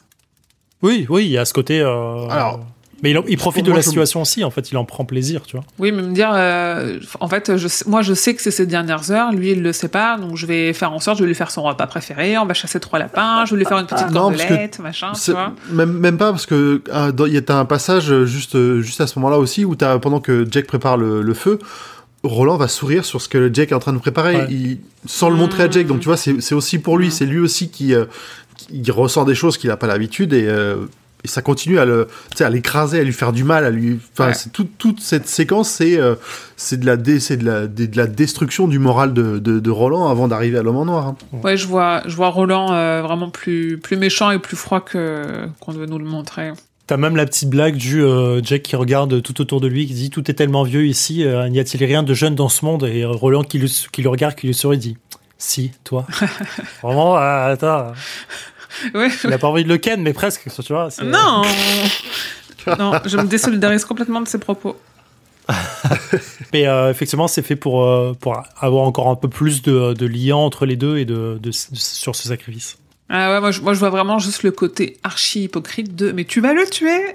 Arrête Tu vas le tuer, tu le sais, donc n'en fais pas des caisses comme ça, quoi. Mm. Donc les journées sont plus courtes, vu qu'ils prennent de l'altitude, et le début de la grimpette rocheuse est assez facile. Et comme quoi, avec du recul, tout paraît moins dur parce que le pistolero, euh, une fois le cul au frais, il observe de haut le désert qui a failli l'assassiner. Le choix du mot est intéressant. Et il se dit que bon, en fait, euh, c'était pas si difficile que ça. Ils ne voient pas ce qui se passe derrière la montagne, mais ils entendent de plus en plus près l'orage qui a l'air de ne jamais s'arrêter. Alors qu'ils sont sur le surplomb d'une saillie rocheuse pour passer la nuit, le pistolero lui dit de ne pas bouger dans son sommeil, sinon il se réveillera en enfer ce qui est une petite blagoune pour dire que bah sinon il va mourir. Sauf que bah Jack ça le fait pas rire parce que ça lui remonte un maxi trauma de sa mère qui lui dit qu'il dort comme un mort et que de se rappeler de sa mère et de se rappeler euh, d'un jeu de mots sur sa propre main, en fait Jake il est vraiment mort. Donc c'est et là il y a toute une phase assez intéressante où il, il reprend un peu euh, ses esprits entre guillemets entre euh, le garçon qu'il est là et le garçon qu'il était avant où il commence à demander pourquoi il est là et pourquoi il se souvient pas d'avant. Ouais. J'aime bien, moi j'avais noté, je dors comme un mort et j'avais noté, putain, le gamin, il a tout du sacrifice, quoi. Même sa mère, elle est prêt. il est prêt. C'est terrible. Et donc à toutes les questions, à toutes les questions qui se posent, le, le pistolero, il lui répond que c'est à cause de l'homme noir et de la tour, de la tour qui se trouve à une sorte de nœud de puissance, une liaison dans le temps. Et on dit que le temps a changé, mais Roland trouve qu'il change plus vite en ce moment, qu'il ramollit. Et donc, question, euh, le temps qui ramollit, euh, de quoi c'est signe Est-ce que c'est le signe qu'il se rapproche? Est-ce que c'est le signe euh, de son cycle qu'il a repris il y a quand même assez peu de temps, donc que les choses continuent à se remettre en place dans sa tête? Ou est-ce que c'est le bond dans le temps qui va bientôt faire, qui commence à sentir arriver? C'est le temps ramolli parce qu'on lit l'histoire qui de fait est plus lente pour les personnages. Donc ils ressentent cette lenteur. Oui, d'accord. Il faut filer cette théorie, je, suis d'accord. Mais sinon. Je suis désolé. Hein. en fait, on sait que plus on s'approche de la tour sombre, plus le temps va vite mais voir, euh, enfin, non, pardon, plus le temps se, se, Se se distord. ralentit, voire se par- distord. Voilà. se distord et ben, va partir à rebours même Ouais. quand ils vont s'en Mm. rapprocher. Je suis pas complètement d'accord sur le fait de dire que c'est le temps qui va à rebours. C'est c'est comme un centre magnétique. Quand tu vas au pôle magnétique, oui, c'est la oui, boussole qui déconne. Ça veut juste dire que tu es au centre Non, magnétique. ça veut sûr. pas dire que, la bou- que tu bouges. Donc c'est plus dans ce sens-là pour moi. C'est qu'elle est au Mm. centre du temps euh, lui-même en fait. Et du coup, euh, être au nord ou au sud, comme tu es sur un, sur un pôle magnétique, n'a plus de Ça a sens. plus de sens. Et là, c'est pareil. Mais euh, du coup, le temps qui ramollit, pour moi, c'est vraiment. On est de plus en plus dans cette histoire. C'est le troisième chapitre qu'on lit. Roland, il a, pour lui, tout est passé très vite parce que c'est une phrase de dire 12 ans à passer. Et là, on détaille de plus en plus son temps. Et du coup, pour lui, il a l'impression que tout se passe à- au ralenti, en fait. 12 ans qui a passé, on y reviendra après. Je- vraiment juste le passage après. Euh, moi, j'avais relevé que euh, 12 ans, c'est parce qu'il en fait, il, il commence à parler qu'il vient d'un endroit de la Bible qui s'appelle la Nouvelle Canaan, qui est Mm. quand même très proche de Canaan. Que lui, il est le dernier des siens, que c'était beau, et qu'une fois n'est pas coutume, euh, donc, du coup, il devient nostalgique de son chez lui. Il raconte qu'il est parti de là-bas au moment où il s'est mis en chasse de l'homme noir, et que déjà à l'époque, son chez lui commençait à tomber en ruine, à se décomposer, à être envahi par les longs mutants. Et en fait, dans la V1, il dit ne pas avoir vu New Canaan depuis 12 ans, et dans la V2, il, il dit depuis une durée inconnue. Euh, Je crois que c'est dans celui-ci où il dit 12 ans. Parce que euh, j'avais calculé, du coup, qu'on avait un, un pistolero qui avait moins de 30 ans. Parce qu'il part de Gilead en chasse de l'homme en noir à 16 ans. Ah Et du coup, ça fait 12 ans. Donc il aurait 28 28 ans. Ouais. Ok. Peu ou prou. Et donc dans la V1, il dit depuis euh, Unknown Years, donc... euh, Euh, ouais, à, con- à confirmer, mais il me semble bien que c'est ça. Je peux, je peux, je peux checker très J'essaie de le trouver, mais je vois plus. C'est dans vois le pas. passage 8, euh, tuk tuk. Dans la V1, il n'y a pas de passage 8. Ah ouais, c'est pas... Ah, les lents Non, mutants, ils sont pas machin, truc, la vapeur chaude, géant. One eternity later. C'est après le passage avec Moïse, là? Ah si, je l'ai. Il y avait bien des années qu'il ne l'avait revu, des années, inc- des années d'inconnu. Bah voilà. Ah, Et c'est dans voilà. la V1, c'est bien ça, qui dit que euh, dans la V1, il dit Attends, 12 ans. C'est page 180 euh, sur l'ebook. Alors après chez vous. Ah, attends, 171, euh, je pense. Sur cette version? C'est juste après Aileen. ouais, je dirais qu'il doit, euh, à vue de nez, il doit rester 2-3 pages avant la fin de la partie 8 euh, quand c'est mentionné. Ah oui. En plus, je l'ai surligné sur la V2, je suis con. Mais du coup, non, effectivement, sur. euh, Ah oui, sur la V1, c'est 12 ans. 12 Ouais. ans s'est écoulé depuis que le pistolero. Oui, donc du coup, on est dans la V2, il essaye Nous, de casser, casser l'âge, euh, qu'on puisse cal- pas calculer l'âge. Oui, et de casser, Oh, c'est casser moche. la notion de temps, tu vois. De... On n'arrive plus à rien à dater parce que le, le temps commence à dérailler un petit peu. Ouais, complètement. Ou en tout cas, la perception du temps. Le, le temps en lui-même, peut-être pas, Ouais. mais au moins la perception. Il y travaille depuis le début du bouquin. euh, Chez Brown, il savait pas depuis Ouais. combien de temps, Ouais. euh, quand est-ce qu'il avait croisé des gens. Enfin, tous ces, tous ces trucs. Entre le fait qu'il ait l'air d'avoir personne, donc les jours se, se ressemblent tous et le temps passe, a l'air de passer différemment. Ça se trouve, c'est juste une impression. Oui. Il y a, il y a tellement de personnes qui, ne, qui, qui se promènent dans l'entre-deux-mondes que euh, le, le temps paraît plus long. Alors qu'en fait, euh, c'est le, c'est le même.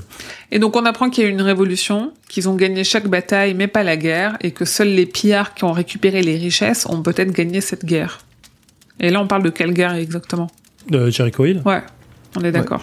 Enfin, euh, c'est la, la bataille qui finit, c'est la bataille La finale. fameuse, ouais. Mais c'est tout ça. Qu'on n'aura jamais, mais qui existe en comics. euh, Enfin, c'est la, la, la guerre euh, qu'ils n'ont pas gagnée, quoi. Effectivement. Ouais. Donc ils sont, euh, ils ne sont plus que trois de ce monde. Lui, l'homme noir et la tour sombre. Alors, et là, Roland, il se trompe. Déjà, avant, il y en avait deux autres. Il y avait aussi Sheb et Sylvia Pitstone, mais ils sont morts tous les deux à Tulle. Et lui, il sait pas encore qu'il reste Chimie. Ils sont encore quatre de ce monde-là. Effectivement. Parce qu'à la toute fin, il voit Et Chimie. il ne le Et sait non. pas. Et non, non. Et c'est là où au tome 7, il faut avoir une bonne mémoire de ce qui s'est passé au tome 4, parce que Chimie revient. Et effectivement, on, plaisir. on cite euh, Eileen, donc lui qui est ici en V2, et il cite la polkam, qui est une danse euh, plus rapide et plus légère que la valse, qu'il danse avec Eileen euh, dans, les, dans, Ok. les- dans le grand hall. Voilà, c'est en concordance, c'est pour ça que je le cite. Ok, d'accord. Et Roland, il dort bien, même si sans l'heure du sacrifice approcher, il dort bien parce qu'il sait que c'était prédestiné. Et donc, en fait, il s'en sort avec sa conscience comme ça, en se mettant, en se rangeant du côté, en effet, de la prophétie, en disant, bah, on, on m'a dit qu'il fallait le faire, donc je le ferai. En évoquant le problème Jake. Ah là là, c'est terrible. Il le dit comme ça, hein. il n'y avait pas d'autre solution au problème Jake que celle offerte par l'oracle, et faire machine arrière, qui était, ce qui était tout bonnement impossible. Donc il se rappelle encore le fait de se dire Ah, je pourrais le sauver, ce gamin. Ouais, je Non. Mais pour autant, il y a une vraie progression dans la façon dont il, en fait, il commence à se détacher de Jake. Dès, dès, Ouais. dès qu'il sort du cercle de l'oracle, il, il essaye de s'en détacher et là, clairement, il continue à essayer de s'en détacher, quoi. Il a fait son Il y choix. arrive Non, pas. il n'y arrive pas. Mais il Ouais. y arrive pas. Donc il continue de grimper vers un étroit V formé par le passage dans la montagne, et plus il monte, plus c'est sinistre. Ils sont là où était l'homme en noir quand ils l'ont aperçu en sortant du relais, là où il, précisément où l'homme en noir a fait un aller-retour en arrière pour donner à Callan son petit kit d'accueil dans l'entre-deux-mondes. Ouais. Et donc Jake est bien utile puisqu'avec sa petite taille et son agilité, il permet d'atteindre des endroits et de mettre des cordes là où le pistolero ne peut pas. Et là, c'est terrible parce qu'on réduit Jake à son utilité à ce moment-là. Et on est vraiment en train de switcher parce que on voit Jake comme le pistolero le voit au final pendant tout ce tome-là. Et là, on nous dit, ah bah oui, bah heureusement qu'il est là parce que comme ça, je peux grimper, quoi. Quelle ironie! D'ailleurs, c'est encore plus fort euh, sur le passage après, parce qu'il se, il, il a peur que Jake se pose des questions, lui pose des questions, et il, se- il est un peu content qu'il ne le fasse pas, en fait. Il est en mode, ok, il se prépare pré- psychologiquement à se dire, euh, euh, bon, en fait, c'est plus simple si je, euh, s'il me pose pas de questions. Ouais, parce que s'il lui posait la question, il... c'est même pas sûr qu'il lui mentirait, donc euh, peut-être que ça l'empêcherait aussi d'arriver, euh, de l'amener jusqu'au sacrifice. Je crois que là, il y a un changement V1, V2, qui avait en V1, qui a plus en V2, c'est la mâchoire.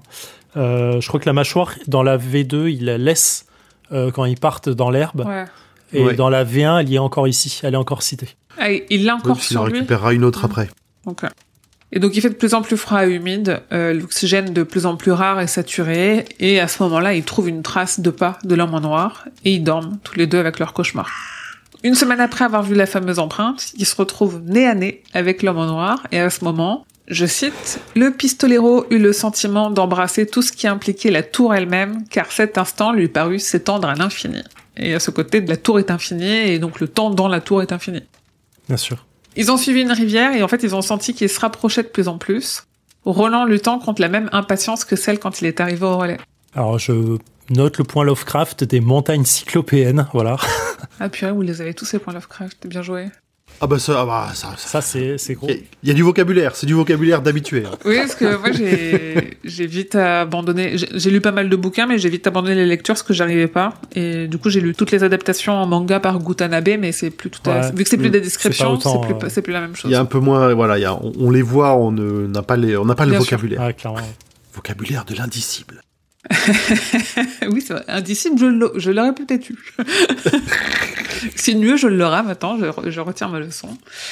En fait, à, à ce moment-là, Jake, il comprend tout seul comme un grand que Roland, il va le tuer, et il se met à le supplier de faire demi-tour, ce qu'évidemment le pistolero refuse de faire, et il réussit quand même à le convaincre de continuer en lui proférant deux mensonges, et il a conscience que ces deux mensonges, c'est ça va aller, et je veille sur toi. Le deuxième, c'est encore pire. C'est horrible. C'est horrible. Je suis pas, je Ah, suis c'est pas sûr que, euh, que là, c'est pas un peu l'instinct de Jack et donc le Shining qui se déclenche un peu chez lui sur le fait que, un, il arrive, euh, il arrive à sentir que quelque chose se passe pas bien ou que dans l'esprit de Roland, quelque chose ne se passe pas bien. Et du coup, il arrive un peu à capter ce que Roland euh, doit gamberger depuis euh, quelques jours déjà de qu'est-ce qui va se passer, se passer Mm. pour que je le sacrifie. Mm. Et je pense que Jack doit le sentir ici en disant, Bien ok, je, je ressens que ça se passe pas bien, faisons demi-tour s'il te plaît. Oui, oui, et, euh, et ça se trouve que dans les cycles précédents, Jake ne sent pas qu'il va être sacrifié parce que euh, là, il a ce que ce qu'on qualifie là de Shining. On pourra en débattre des heures de ce qu'est le Shining ou pas, mais en tout cas, ce, cette perception euh, qu'il est capable d'avoir quand il est dans l'entre-deux-mondes, il l'a quand même très rapidement après son arrivée dans l'entre-deux-mondes, et peut-être qu'il l'avait pas aussi rapidement euh, au cycle d'avant. Ouais, et rajout V2 ultra important, enfin, pardon, ultra important, enfin, je trouve assez, assez intéressant ici et qui valide un peu ma théorie de, euh, de Jack qui, qui utilise le Shining malgré lui. C'est ce passage où il dit Vous allez me tuer, lui, il m'a tué la première fois Mm. et, et cette fois, c'est vous qui allez me tuer, point. Et je crois que vous le savez, point. Mm. Et ce passage de Et je crois que vous le savez a été rajouté en V2. Ah. Et du coup, je pense que euh, c'est vraiment pour faire effet de je sais que vous le savez parce que je sais quelque chose. Enfin, j'ai l'impression que vous le savez. Et donc, il lit un peu en Roland ce qui va se passer. Alors, si on veut pousser, vas-y. est-ce que c'est pas le Shining, mais les réminiscences du fait qu'ils avaient appartenu au même L'un ou l'autre. L'un ou l'autre. et le fait qu'ils arrivaient à se parler comme ça? En même temps, Jack, il est habitué à mourir. hein, faut arrêter. Euh, mais voilà. Enfin, ouais, c'est- c'est très possible. Je- en vrai, je Je l'ai noté des deux façons. hein. Shining ou instinct ou réminiscence de Jack qui sait que ça va se passer malgré lui. Jake, à chaque cycle, il meurt trois fois. C'est hardcore quand même. Ouais. À chaque fois qu'on lit la tour sombre, on le fait mourir trois fois. C'est vrai. À, C'est à vrai. nous trois, là, il meurt neuf fois. hein. Neuf fois. Et encore, moi, je l'ai déjà lu deux fois. Toi, Zef, tu l'as lu une fois. Grand Poil, tu l'as lu deux fois aussi. C'est fini. Ouais, deux, trois fois, hein, les passages quasiment. Ah là là. Sadique. Ouais, complètement.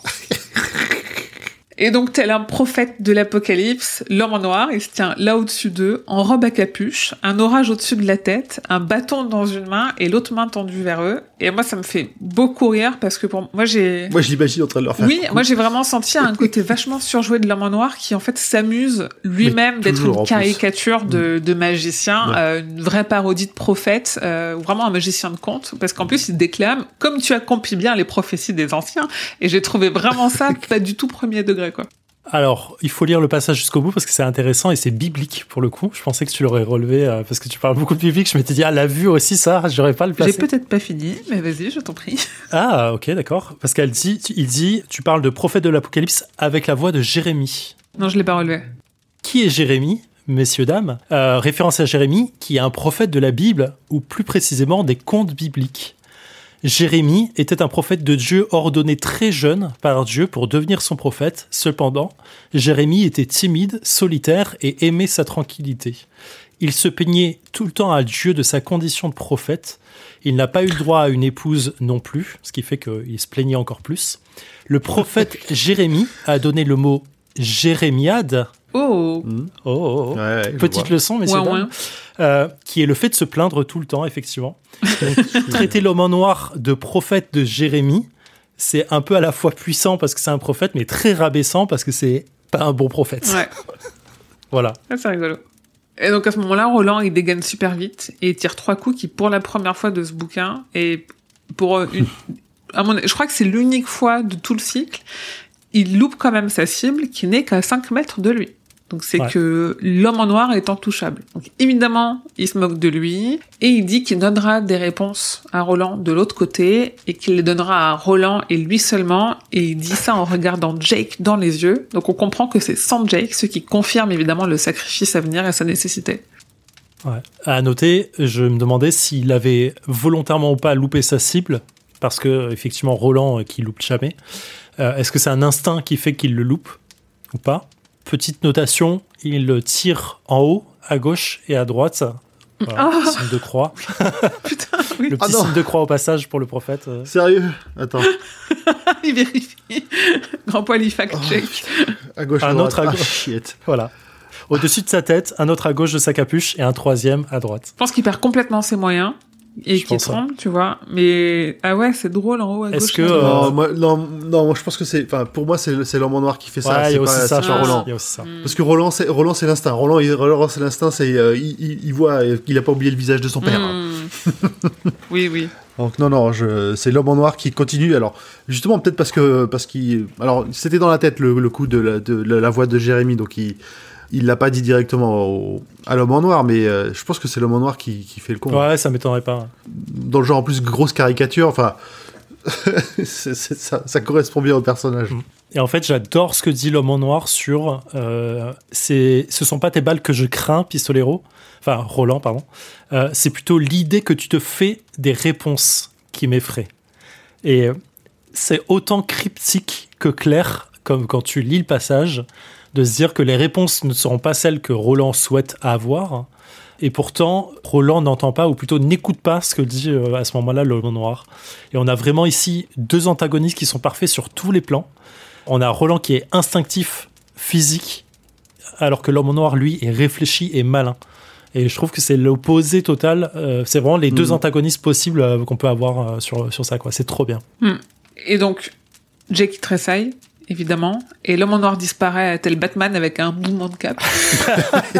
Non mais, c'est une parodie de lui-même, j'ai tellement quoi. Il en fait bien. des caisses, il, il en fait des caisses, bien. quoi. C'est son, c'est son moment de gloire, il est au spectacle, l'homme en noir, il est incroyable. Et donc on nous dit que l'homme en noir et le pistolero s'étaient déjà vus et ils s'étaient déjà tenus en face l'un de l'autre, et c'est là où en fait on retrouve la notion de 12 ans qui a été gommée euh, au passage de tout à l'heure. Ah, voilà ça.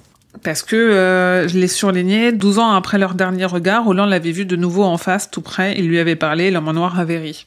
Ils ont peut-être oublié de faire un, de faire un redcon à cet endroit. Ouais, ou alors, euh, en tout cas, on perd le fait que c'est évident qu'il l'a vu Ouais. à Gilead et peut-être qu'il l'a vu Ouais. ailleurs. Je, je pense que c'est euh, c'est pas un redcon oublié, mais c'est vraiment pour marquer ce moment comme une pierre blanche sur un calendrier. C'est ça fait Mm. 12 ans Ouais. que on s'est pas vu et il y a un moment fort quand tu le prononces euh, à ce moment-là. Et je pense que ça se perdait un peu dans si tu l'avais déjà énoncé une première fois. Et donc Jake est transi de peur, évidemment, pauvre chaton. Quand il le regarde, le pistolero voit le visage d'Ali avec le trou qu'il lui a fait dans la tête, au même endroit où Jake a une pique dans ses cauchemars. Alors là, ils disent un clou maintenant. Ah, ils disent un clou Ouais, bah Ouais. voilà. Euh, Ils disaient un- une pique au départ, là maintenant ils disent un clou. Si on veut continuer sur les métaphores bibliques, même s'ils visent pas la tête, euh, on est. Oui. euh, Oui, complètement. Oui, oui, complètement. Et il se dit quand même que le garçon, ouvre les guillemets, pourrait devenir un pistolero digne de ce nom si un jour on lui en laissait le temps. Et là, je fais, mais oui, mais il aura le temps. Mais, c'est- trop mignon. c'est toi, espèce de gros bâtard. Rien que toi et moi. Et donc, à l'idée d'être seul à seul avec l'homme en noir pour palabrer, le pistolero, il ressent une grande hâte, une soif qui n'est pas éteinte avec de l'eau. Il y a des citations qui sont très fortes. On nous dit que des mondes tremblèrent, presque à portée de ses doigts, et que inutile de lutter, car à la fin, il ne resterait que le cas. C'est fort quand même, hein. Fort. hein. Ouais. Mm. Le pistolero dit à Jake, suis-moi ou reste, et il lui répond avec sarcasme que bah ouais super, euh, il va bien rester là tout seul dans la montagne jusqu'à ce qu'on vienne le sauver avec des sandwichs. et là je me dis que Ah, je suis V2, ça. Roland n'a pas dû comprendre euh, ce qu'était sandwich, mais on nous dit pas qu'il Oui. comprend pas. Surtout thermos, il, y a- il parle de Ah oui, thermos. Parce que les sandwichs, euh, dans le tome d'après, il appelle ça des popkins, Roland, parce qu'il sait Ouais. pas ce que c'est. Et en lui répétant suis-moi ou reste, son cerveau switch définitivement, et pour lui Jake n'est plus qu'un pantin à manipuler et à sacrifier. Il part, et Jake finit par le suivre. c'est même plus Jake en fait, c'est Le juste garçon. le garçon, une entité qui peut, un truc impersonnel complètement. euh, Complètement. Et ils s'engouffrent tous les deux là où l'homme en noir avait disparu, et les ténèbres les engloutirent. Et donc la prochaine fois, on sera euh, l'élan mutant, quoi. Ouais. Il est long ce passage. hein. Euh, je reviens juste sur un ajout V2. Bien sûr. Donc euh, effectivement, le, le passage du sandwich et thermos, c'est ajout V2. Mais avant ça, et c'est là où j'ai un, un petit truc à dire, on dit Attention. On ne paie jamais la trahison par l'argent, se dit-il. Hmm. Le prix de toutes les trahisons se solde par la chair. Alors, on sait que Roland va sacrifier Jack, donc on sait qu'il va le trahir. On lit ici que la trahison se solde par la chair. Donc sous-entendu Hmm. par la mort, puisque c'est presque connu dans tous les westerns, une vie pour une vie. Hmm. D'accord. On peut donc penser que Roland pense mourir pour la trahison qui va le faire subir à Jack, et il sera prêt à lui mourir lui-même. So far, so good. Jusque-là, on te suit. Mais, c'est marqué en gros, avec des points d'exclamation. Parler de chair n'est pas nécessairement parler de mort. Ça peut être aussi une renaissance ou une naissance de la chair. Or, le sacrifice de Jack va amener à un événement ô combien important par la suite dans le cercle du démon où Jack va revenir dans l'entre-deux-mondes et, pardon, je me relis, et C'est pas clair. non, dans entre deux Moi, je crois que je vois où tu veux faire revenir, et, et, euh, et- et recu- non, reculibrer, je sais pas ce que j'ai noté, euh, va faire revenir dans l'autre monde où euh, Roland va le faire revenir dans l'autre monde, dans ce sens-là. Il n'a pas le choix de le faire hein, puisqu'à ce moment-là, il doit payer le prix. À ce moment-là, je rappelle que Roland, il doit se recalibrer. En fait, c'est ce que j'arrive pas à me relire. Euh, je comprenais pas le terme, mais euh, en fait, à ce moment-là, Roland doit se recalibrer avec lui-même parce qu'il est sous passe de mourir s'il le fait pas. Donc, il doit faire revenir Jack. Il n'a pas le choix à ce moment-là. Mais quelles sont les conséquences de ce rituel de faire revenir Jack à la vie dans l'autre deux mondes? C'est une naissance, la naissance de Mordred. Donc, la trahison de Jack se solde bien avec de la chair, mais avec une nouvelle chair. Oui, putain, oui. Parce que là, Ouais. pour faire court pour les personnes qui n'ont plus le cycle vraiment en tête, en fait, Tu peux dropper le bouquin. Tu peux drop J'ai concordance. fini, j'ai fini. ouais. là, il sacrifie Jake et Jake revient d'une certaine façon dans son monde, en fait. Et Roland, dans le tome 2, quand il repop dix ans plus tard, il est obsédé par euh, l'idée de Jake. Jake, lui, dans son monde, est obsédé par l'idée qu'il est mort. C'est clairement des choses qui vont les rendre tous les deux fous. Et donc, il fait revenir Jake dans son monde, c'est ce que tu dis. Mais pour le faire revenir, on recoupe avec ce que tu disais tout à l'heure sur l'oracle. Il, il- en fait, il est obligé de faire en sorte que le, enfin, Odetta d'État retient un démon qui les attaque au moment où Jake repasse euh, une espèce de porte dans une maison. Et c'est là où, en effet, du coup, Odetta d'État recueille le sperme que l'oracle a récupéré. euh, et en effet, en fait, il n'aurait pas sacrifié Insère. Jake. euh, Oui, oui, oui, que qu'il y a une insémination artificielle non consentie. Exactement. Et du coup, cette phrase est Ah. extrêmement bien placée, je trouve, pour euh, cette petite forme d'analyse euh, que j'ai pris plaisir à faire euh, hier soir. bah oui, bah ouais. Ouais, pas mal. Non, bah, euh, belle manière de relier les Ah, points. Ouais, pour moi, c'était clair. hein. Bah à ouais, la fin tu de ma vois, réflexion, ouais. c'était clair en tout cas. Et du coup, euh, s'il l'avait pas sacrifié, qu'est-ce qui se serait passé? Tu vois, il y aurait pas eu Mordred. Et en même temps, euh, est-ce qu'il est-ce qu'il y aurait eu, euh, enfin, qu'est-ce qui se serait passé? Est-ce qu'il y aurait eu les, les portes s'il avait pas sacrifié Jake? Ma question que je posais au début, est-ce qu'il l'a sacrifié au début? Et en fait, c'est c'est une théorie que je gardais un peu pour, euh, pour le, chapitre 5 de, voire fin de chapitre 4 plutôt, sur le piège euh, de Roland, enfin de l'homme en noir pour piéger Roland sur euh, ce passage du cycle est tellement calibré, tellement précis, qu'il est impossible pour moi, mais on le verra en, en chapitre 5, que euh, l'homme en noir n'est pas au courant de ce qui se passe dans le cycle et que Roland est piégé à l'intérieur. En fait, tout est tellement minu- minuté, c'est impossible que euh, ce soit du fruit du hasard ou on peut dire que c'est de la prophétie si on veut, mais comme c'est mis en place par une personne qui est l'homme en noir, c'est euh, forcément qu'il connaît le cycle par cœur, il sait exactement comment il doit interagir avec Roland. Et c'est là où je me suis passer euh, ma théorie en tête de me dire, ok, mais la première fois, du coup, il pouvait pas connaître le cycle, le première fois du cycle. Du coup, comment Mhm. il a fait pour faire venir Mordred sur un truc où il n'était pas sûr de comment allaient se passer les choses, comment il n'était pas sûr que Roland allait sacrifier l'enfant, il n'était pas sûr que. Et en fait, du coup, ça m'a, ça m'a un peu mindfucké pendant un moment. Donc tu, tu veux dire qu'en fait même l'homme en noir tâtonne sur le cycle pour pouvoir arriver à ses fins. C'est, euh, c'est une théorie euh, tirée par les Ouais. cheveux de loin. hein. Vraiment, c'est. euh, Parce qu'au euh, final, sa, sa fin à lui, c'est peut-être aussi la fin de la, de, pas de la tour sombre, mais du roi, du roi cramoisi, parce qu'on verra bien dans les, en plus dans les, euh, dans les tomes suivants, que le roi cramoisi le manipule et il s'en rend compte. Mm. Quand il va, euh, Oui, mais quand il va y avoir cette, cette espèce de palabre entre lui et Mordred justement. Oui, mais on sait que l'homme en noir, c'est pas tout. On sait que lui-même, il connaît pas toute sa vie, de son passé, de sa mémoire. euh, il a des trous de mémoire. En Mais fait, du il- coup, je pense qu'il y a plein de choses qu'il ne doit pas il savoir. veut essayer d'en sortir. Oui, mais il, il sait que. Je pense que sa mort, il est pas, il- pour Mm. Mordred ou sa trahison du roi Cramoisi, tout ça, en fait, il, il- il- il ne s'en souvient pas forcément, en fait. Et du coup, il, il continue à faire ça pour, en pensant qu'il va y arriver. Je pense. Ouais, ouais. Émilie? Oui, non, je suis d'accord. dans ta réflexion. Non, non, si, si, j'essaye de me remettre de, de cette préparation de, euh, en fait, euh, le, le paiement de Jake, c'est Mordred, quoi. Ouais. Mm, mm. Et ça, j'ai trouvé ça. C'est une vie pour une vie, c'est un enfant pour un enfant. C'est euh, c'est l'enfant Mm. de, de Roland dans les deux sens. Mais du coup, on voit tellement loin. Jack, c'est l'enfant qu'il voulait. Et Mordred, c'est l'enfant qu'il a eu. Ouais, ouais, ouais. C'est ma boule. Ouais. Ou De pas C'est quand même ouf. Tu vois, c'est, euh, on n'est pas loin du euh, Batman. euh, c'est le héros qu'on mérite, euh, mais c'est pas le héros qu'on mérite, qu'on voudrait, quoi. Tu vois, euh, c'est trop bien. Vous sentez mon excitation, pas là Oui, on Oui, l'entend. Ça, ça se voit, ça s'entend, je Pardon. pense. Non, non, alors t'excuses surtout pas. on est là pour ça, je le répète. Ah mais j'ai euh, j'ai pété un câble. C'est c'est une théo- enfin je- c'est un truc que j'arrivais je l'ai eu un peu en demi-sommeil cette théorie un peu à la con de euh, l'homme en noir est-ce qu'il a vraiment euh, pla- posé ce piège au milieu de sa de Roland comme ça euh, par hasard? Toi aussi, tu, tu étais aux prises avec une succube? Non non mais j'étais en demi-sommeil le matin après une, une insomnie mais j'étais en mode mais attends mais pourquoi? Et en fait j'ai- j'ai- euh, en me réveillant complètement j'avais complètement zappé j'étais en train de me dire putain mais c'est c'est je pensais à la tour sombre ce matin qu'est-ce de quoi je à quoi je pensais putain? Et du coup c'est en relisant ce passage sur la chair euh, qui m'a pff, qui Mm. fait débloquer tout ça Mm. ne faites pas d'insomnie c'est pas bien Oui, oui, surtout que. Alors, lisez Insomnie, c'est très bien, hein, lisez-le après avoir lu La Tour Sombre. C'est très, très lié, hein.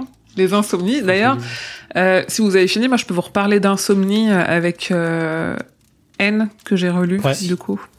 avec Mm. plaisir Alors N, c'est une nouvelle qui est parue dans Juste avant le crépuscule. N, c'est pas euh, H-A-I-N comme euh, la N, c'est euh, N, euh, l'initiale avec un point, parce qu'en fait, N, c'est le nom d'un patient, d'un docteur. Donc on a que son initiale parce que euh, garantie de, euh, de l'anonymat. Et donc N, ce patient, il va voir le docteur Johnny Bonsin parce qu'il a des insomnies depuis dix mois et des TOC. Alors des TOC, King dans cette nouvelle-là, il est défini euh, comme euh, en fait la plupart des gens qui comptent ont l'impression qu'atteindre un certain nombre, un objectif, est nécessaire pour maintenir l'ordre. C'est ces mots. Donc les nombres pairs, ils sont mauvais, euh, sauf quand ils ont dépassé l'objectif. Euh, et lui, il dit qu'il a perturbé l'ordre du monde dans le champ Ackerman l'été dernier. On, on en saura un peu plus après. Euh, il- en fait, il- les choses qui lient à la tour sombre, c'est évidemment le côté, euh, il a des insomnies, euh, il est, il faut maintenir l'ordre en comptant. Et, euh, et là, on va le voir dans le champ Ackerman. En fait, il y a des pierres avec un plus ou moins un hôtel qu'on voit plus ou moins au centre. Et en fait, il, le, à un moment donné, le médecin lui demande de, un peu de comptabiliser ses tocs. Et en fait, il comptabilise ce qu'il appelle des événements qui sont en trois catégories, euh, qui sont le nombre de fois où il compte, le nombre de fois où il touche, parce qu'il a besoin de toucher aussi, le nombre de fois où il place pour mettre des, éléments dans, des formes qui, pour lui, lui semblent maintenir un certain équilibre, un certain ordre. En fait, il compte 3728 événements et il dit que si on divise en deux et qu'on additionne tout, ça fait 19, un nombre impair, puissant et mauvais. tu dis Hum, 19. Et donc quand il va au champ pour la première fois, en fait, il y va pour faire une belle photo parce que c'est un homme qui fait des photos. Euh, il a plusieurs choses qui se mettent en travers de son chemin, genre un arbre sur la route. Il y a vraiment beaucoup d'éléments qui font qui lui disent de pas y aller, mais il y va quand même. Il ne fait pas demi-tour. Et lui, pendant tout ce récit-là, il répète qu'il y a une force qui œuvre pour notre bien, mais qu'il a décidé de ne pas l'écouter. Donc là, clairement, on est dans le cas. Et la première fois qu'il va dans le champ, il voit en fait, euh, il y, y a des pierres noires qui sont dressées dans le champ. Il y a toute une histoire de quand il les vise avec son appareil photo, il envoie 8 et quand il les vise pas, il envoie 7 machin. Et surtout au milieu du cercle de pierres, il voit euh, une forme qui est parfois nette, parfois pas trop, euh, qui est un monstre d'une autre réalité et que il a conscience que le monstre voit aussi dans ce monde. Et a ce côté pas vraiment comme l'oracle euh, qui est coincé là, mais où en fait il tente de s'échapper. Et il y a Ouais. tout un passage euh, que j'ai bien aimé et qui rapproche un peu euh, le concept de mort et de Mia. Euh, en fait, il- à un moment, quand il parle au docteur Bonsin, il dit La réalité est un mystère et la texture des choses de tous les jours est le rideau dont nous la drapons pour masquer son éclat et ses ténèbres. Je pense que nous recouvrons le visage des morts pour la même raison. Nous y voyons une sorte de portail. Il nous est fermé, mais nous savons qu'il ne le sera pas toujours, qu'un jour il s'ouvrira pour chacun de nous et que nous devrons tous le franchir. Mais il y a des endroits où ce rideau est usé jusqu'à la trame où la réalité ne tient qu'à un fil, un visage vous observe depuis l'autre côté, mais ce n'est pas le visage d'un mort, vous préféreriez presque que ça en soit un. Le champ d'Ackerman est l'un de ces endroits, pas étonnant que son propriétaire ait mis un panneau d'inter- d'interdiction d'entrée. Tellement cool. Ouais, il y a ce côté où en effet, quand tu as relié l'oracle à Mia, où tu te dis, c'est pas Mia qui est coincée dans ce cercle-là, mais c'est un autre mort. Et on nous le montre comme un démon, mais en fait, lui, ce qu'il perçoit comme un démon, soit c'est une créature de l'espace Vadash, soit c'est en effet euh, quelqu'un qui est mort et qui est coincé là. Trop bien. Et juste dernier détail qui est rigolo, la première fois qu'il va au champ, quand il réussit à retourner à sa voiture, c'est et il allume la radio, il y a une chanson des Who et c'est la chanson Break on Through the Other Side qui dit euh, voilà traverser de l'autre côté quoi. En gros. J'aime bien le, euh, le- le C'est ça. passage où tu expliques que tout se met entre lui et le champ quand il essaie d'y aller. Oui. Ça fait un peu penser à, à 2263 quand euh, le, le passé euh, essaie de combattre euh, Bien les, sûr. les-. Bien sûr. perturbations. quoi. Ouais, complètement, complètement. Dans Insomnie, je crois qu'on a, on a, on a cette force de résistance aussi qui, qui s'oppose euh, au héros. Ah oui, dans Insomnie, oui. Et il n'y a pas un passage plus loin dans la tour sombre quand euh, Roland et Eddie sont en voiture? Y a pas un truc... Pourquoi j'ai une image de eux en voiture? Je sais plus à quoi ça me Non. fait penser. Alors, dans le tome il- 7. à un moment, ils- ils- ils- sont en voiture, ils vont sur le chemin de la tortue, et il se passe des trucs, des événements chelous. Il y a les, euh, alors je sais plus comment ils appellent ceux qui viennent d'autres mondes, qui, se, Oui. qui, qui passent dans le coin. Ouais. euh, Mais c'est pas pas vraiment ça, des euh, obstacles, d'accord, ok. je crois, non, non. Et voilà, pour N, moi, ça m'a fait penser à ça. Tellement cool, j'ai hâte de lire. C'est très court, hein. ça se lit très très bien. C'est donc c'est dans juste avant le crépuscule et c'est aussi euh, Alba Michel. Ils ont une collection qui s'appelle Wiz, qui est une collection dédiée aux adolescents. Et ils ont tendance un peu à présenter cette collection-là comme des histoires inédites, mais en fait c'est toutes des nouvelles qui sont dans d'autres recueils, donc on peut trouver moins cher. Après, ça reste une très jolie collection et donc N est paru chez Albin Michel dans la collection Wiz en mode euh, euh, stand-alone quoi. Mais c'est quand même du coup une nouvelle qu'on paye 11 euros, qui est plus cher que le recueil d'origine en poche. tu, tu t'achètes le recueil en poche, t'as, t'as tout. ouais. Voilà. Je, je, je suis pas fan de ce genre d'opération. C'est inédit parce que c'est inédit une fois, la première fois qu'elle est en, en bouquin. Euh, seul. C'est ça qui est inédit. En solo, quoi. Seul. C'est la façon de le dire. Et moi, quand euh, quand j'ai relu cette nouvelle-là, j'ai posté du coup parce que je l'ai relu avec. euh, j'ai la chance qu'Alba Michel m'envoie ces éditions-là, donc je l'ai relu dans l'édition d'Alba Michel. Et j'ai posté la photo parce qu'en plus c'est vraiment des très belles éditions. Les, les couvertures sont très chouettes et j'ai posté la photo. Mm. Et il y a des gens qui sont très fans de King, je le sais parce que c'est des personnes avec qui j'échange depuis longtemps, qui m'ont dit ah mais c'est quoi ça, je connaissais pas. Mais en fait, euh, non, non, si, si, tu l'as lu parce que je sais que que t'as lu juste avant le crépuscule, t'as juste oublié cette nouvelle-là. C'est pas un nouveau bouquin de King et c'est un, peu trompeur là-dessus. Et en même temps, évidemment, c'est un argument marketing euh, de faire un joli bouquin avec une histoire toute seule. Euh, ils vont pas dire, euh, mais sinon, chez notre concurrent le livre de poche, vous la trouvez juste. Après, moi, je jette pas la pierre aux gens qui se souviennent pas des titres des nouvelles de Stephen Oui, non. King. Quand j'ai lu tous les recueils, généralement, je lis d'une traite. J'ai aucune idée globalement. Je me souviens jamais du titre de la nouvelle que j'ai lue. Mais moi non plus. Le nombre de fois où quand tu dis oh une adaptation de Stephen King cette nouvelle ah merde je l'ai lu ça dans les hautes herbes je l'ai lu Hmm. Mais même moi, ça me l'a fait avec euh, le docteur résout l'énigme, où on nous a annoncé une, euh, une adaptation en farsi, qui est la langue, euh, la langue majoritaire qui est parlée en Iran. Et je me suis dit, le docteur résout l'énigme, est-ce qu'on est sûr que c'est de King? Et oui, oui, c'est de King, je me souviens juste pas de cette nouvelle-là. Parce qu'il y en a vraiment beaucoup. Voilà, messieurs, est-ce que vous avez des choses à rajouter avant de clore euh, ce chapitre? Euh, non. non je pense qu'on a fait un, un bon tour hein. vivement les mutants je pense qu'on va aller vite euh, sur celui-là sauf si Zef il nous trouve encore des euh, il, il nous relie encore des points chelous euh, En vrai, je pense que ce Je passage l'ai là déjà relu et euh, j'ai pas. enfin, Il y a des choses à dire, mais il n'y a pas grand chose à dire. Mais il y a un gros passage quand même qui est ultra intéressant. euh, faut pas le déconner quoi. Mm. avec, euh, Il est plus long Est-ce qu'il est plus long que le premier chapitre? Il est un. Ah, je sais pas si c'est plus long que le premier chapitre, il est plus long que l'oracle, Oui, c'est sûr. ouais, ouais, je le vois, je le vois d'ici, je me dis, il faut que je me prépare. Et euh. il est vraiment plus long que l'homme en or, que le dernier chapitre. Euh, Leur mutant, il fait euh, 181 à euh, 228. Donc ça fait euh, 130, 140 pages. Non, ça fait une cinquantaine de pages, 180 à 148, euh, à 248. Oui, j'ai ajouté ça au passage. Moi, je suis pas prête à résumer euh, 140 pages euh, pendant un mois. Oh, petite chose Oui, monsieur qui fait les résumés du roi Steven. Ouais, cinquantaine de pages. Et euh, l'homme en noir, euh, il fait, euh, je crois, même pas une vingtaine. ouais, le, le dernier cours. la, la vraie question c'est est-ce qu'on sépare les deux ou est-ce est-ce qu'on aura assez à dire pour les lents mutants quoi? Ouais, on peut séparer les deux. euh, ouais. ok L'homme en noir, il y a beaucoup à dire, je pense. Il est, euh, il est court, mais Oui, il est assez clairement. intense. C'est Ouais, ouais. énormément bref. Et surtout, il y a énormément de différences V1, V2. euh, c'est ma boule. Vraiment ma boule. Euh, donc Ok. ça, ok très bien je pense que et on peut faire deux épisodes plus courts. hein. C'est pas, pas Oui. grave de pas faire Oui, deux heures non, non, fois, c'est- hein. euh, non, non, c'est- on s'était dit, hein, si vraiment on sent qu'il y a un passage, euh, il- vraiment il n'y a pas Ouais. grand chose à dire dessus. euh, Oui, c'est des choses qu'on verra pour les autres tomes, du coup. Les longs chapitres, ouais. Ils viendront après. Les diarescriptions. Les trois cartes, les trois cartes euh, il est, comment ça- c'est un pavé déjà. Ouais, c'est un pavé, mais il y a, il y a des moments où on va avoir envie de dire plein de choses et de réagir à plein de choses. Donc, Ouais, euh, ça va être un équilibre. J'ai tellement hâte de le relire, putain. Oui, moi aussi. C'est pas mon fave, mais euh, putain, euh, c'est. euh, À moi, 2 et 4, ça fait partie de mes faves. hein. Franchement, euh, Je pense que le 2, c'est euh, c'est le moins bien pour moi, mais euh, j'ai toujours kiffé. Bah, le 2, c'est les trois cartes. Ouais. C'est le Ah, moins intéressant. moins pour bon, moi. ouais. Moi, j'ai très hâte de relire Les Loups de la Cala. Il y a vraiment parmi mes, passages préférés dans Les Loups de la Cala. Hot qui salue, euh, Jake qui retrouve son Ah. âme d'enfant parce qu'il joue dans le foin avec son petit copain. Euh, vraiment, tous ces trucs-là, c'est incroyable. Ouais, ouais. Ouais, pff, le 3, quoi. Du Non, le Blaine, 3 quoi, est bien. Putain, Lude. Ah bah. C'était ma boule, Ouais, c'était ma boule quand j'ai vu ça la première fois. Je, Pouah, mon gars, putain, j'avais plein la gueule, hein, t'en prends plein la gueule, je crois. Bon, on a hâte, en tout cas. bah, donc, on se dit rendez-vous euh, dans un mois.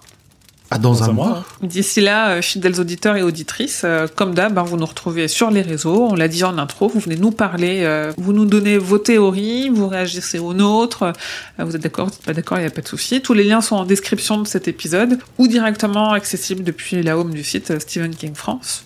Donc le 19 mars, le 19 avril, parce que là, celui-là, il sort le 19 mars. Donc le 19 avril, on se retrouvera euh, pour l'épisode d'après qui est dédié aux lents mutants. Et je vous souhaite, euh, messieurs et auditeurs et auditrices, que vos journées soient longues et vos nuits plaisantes. Et le double Et le du compte double pour du compte pour tout le monde.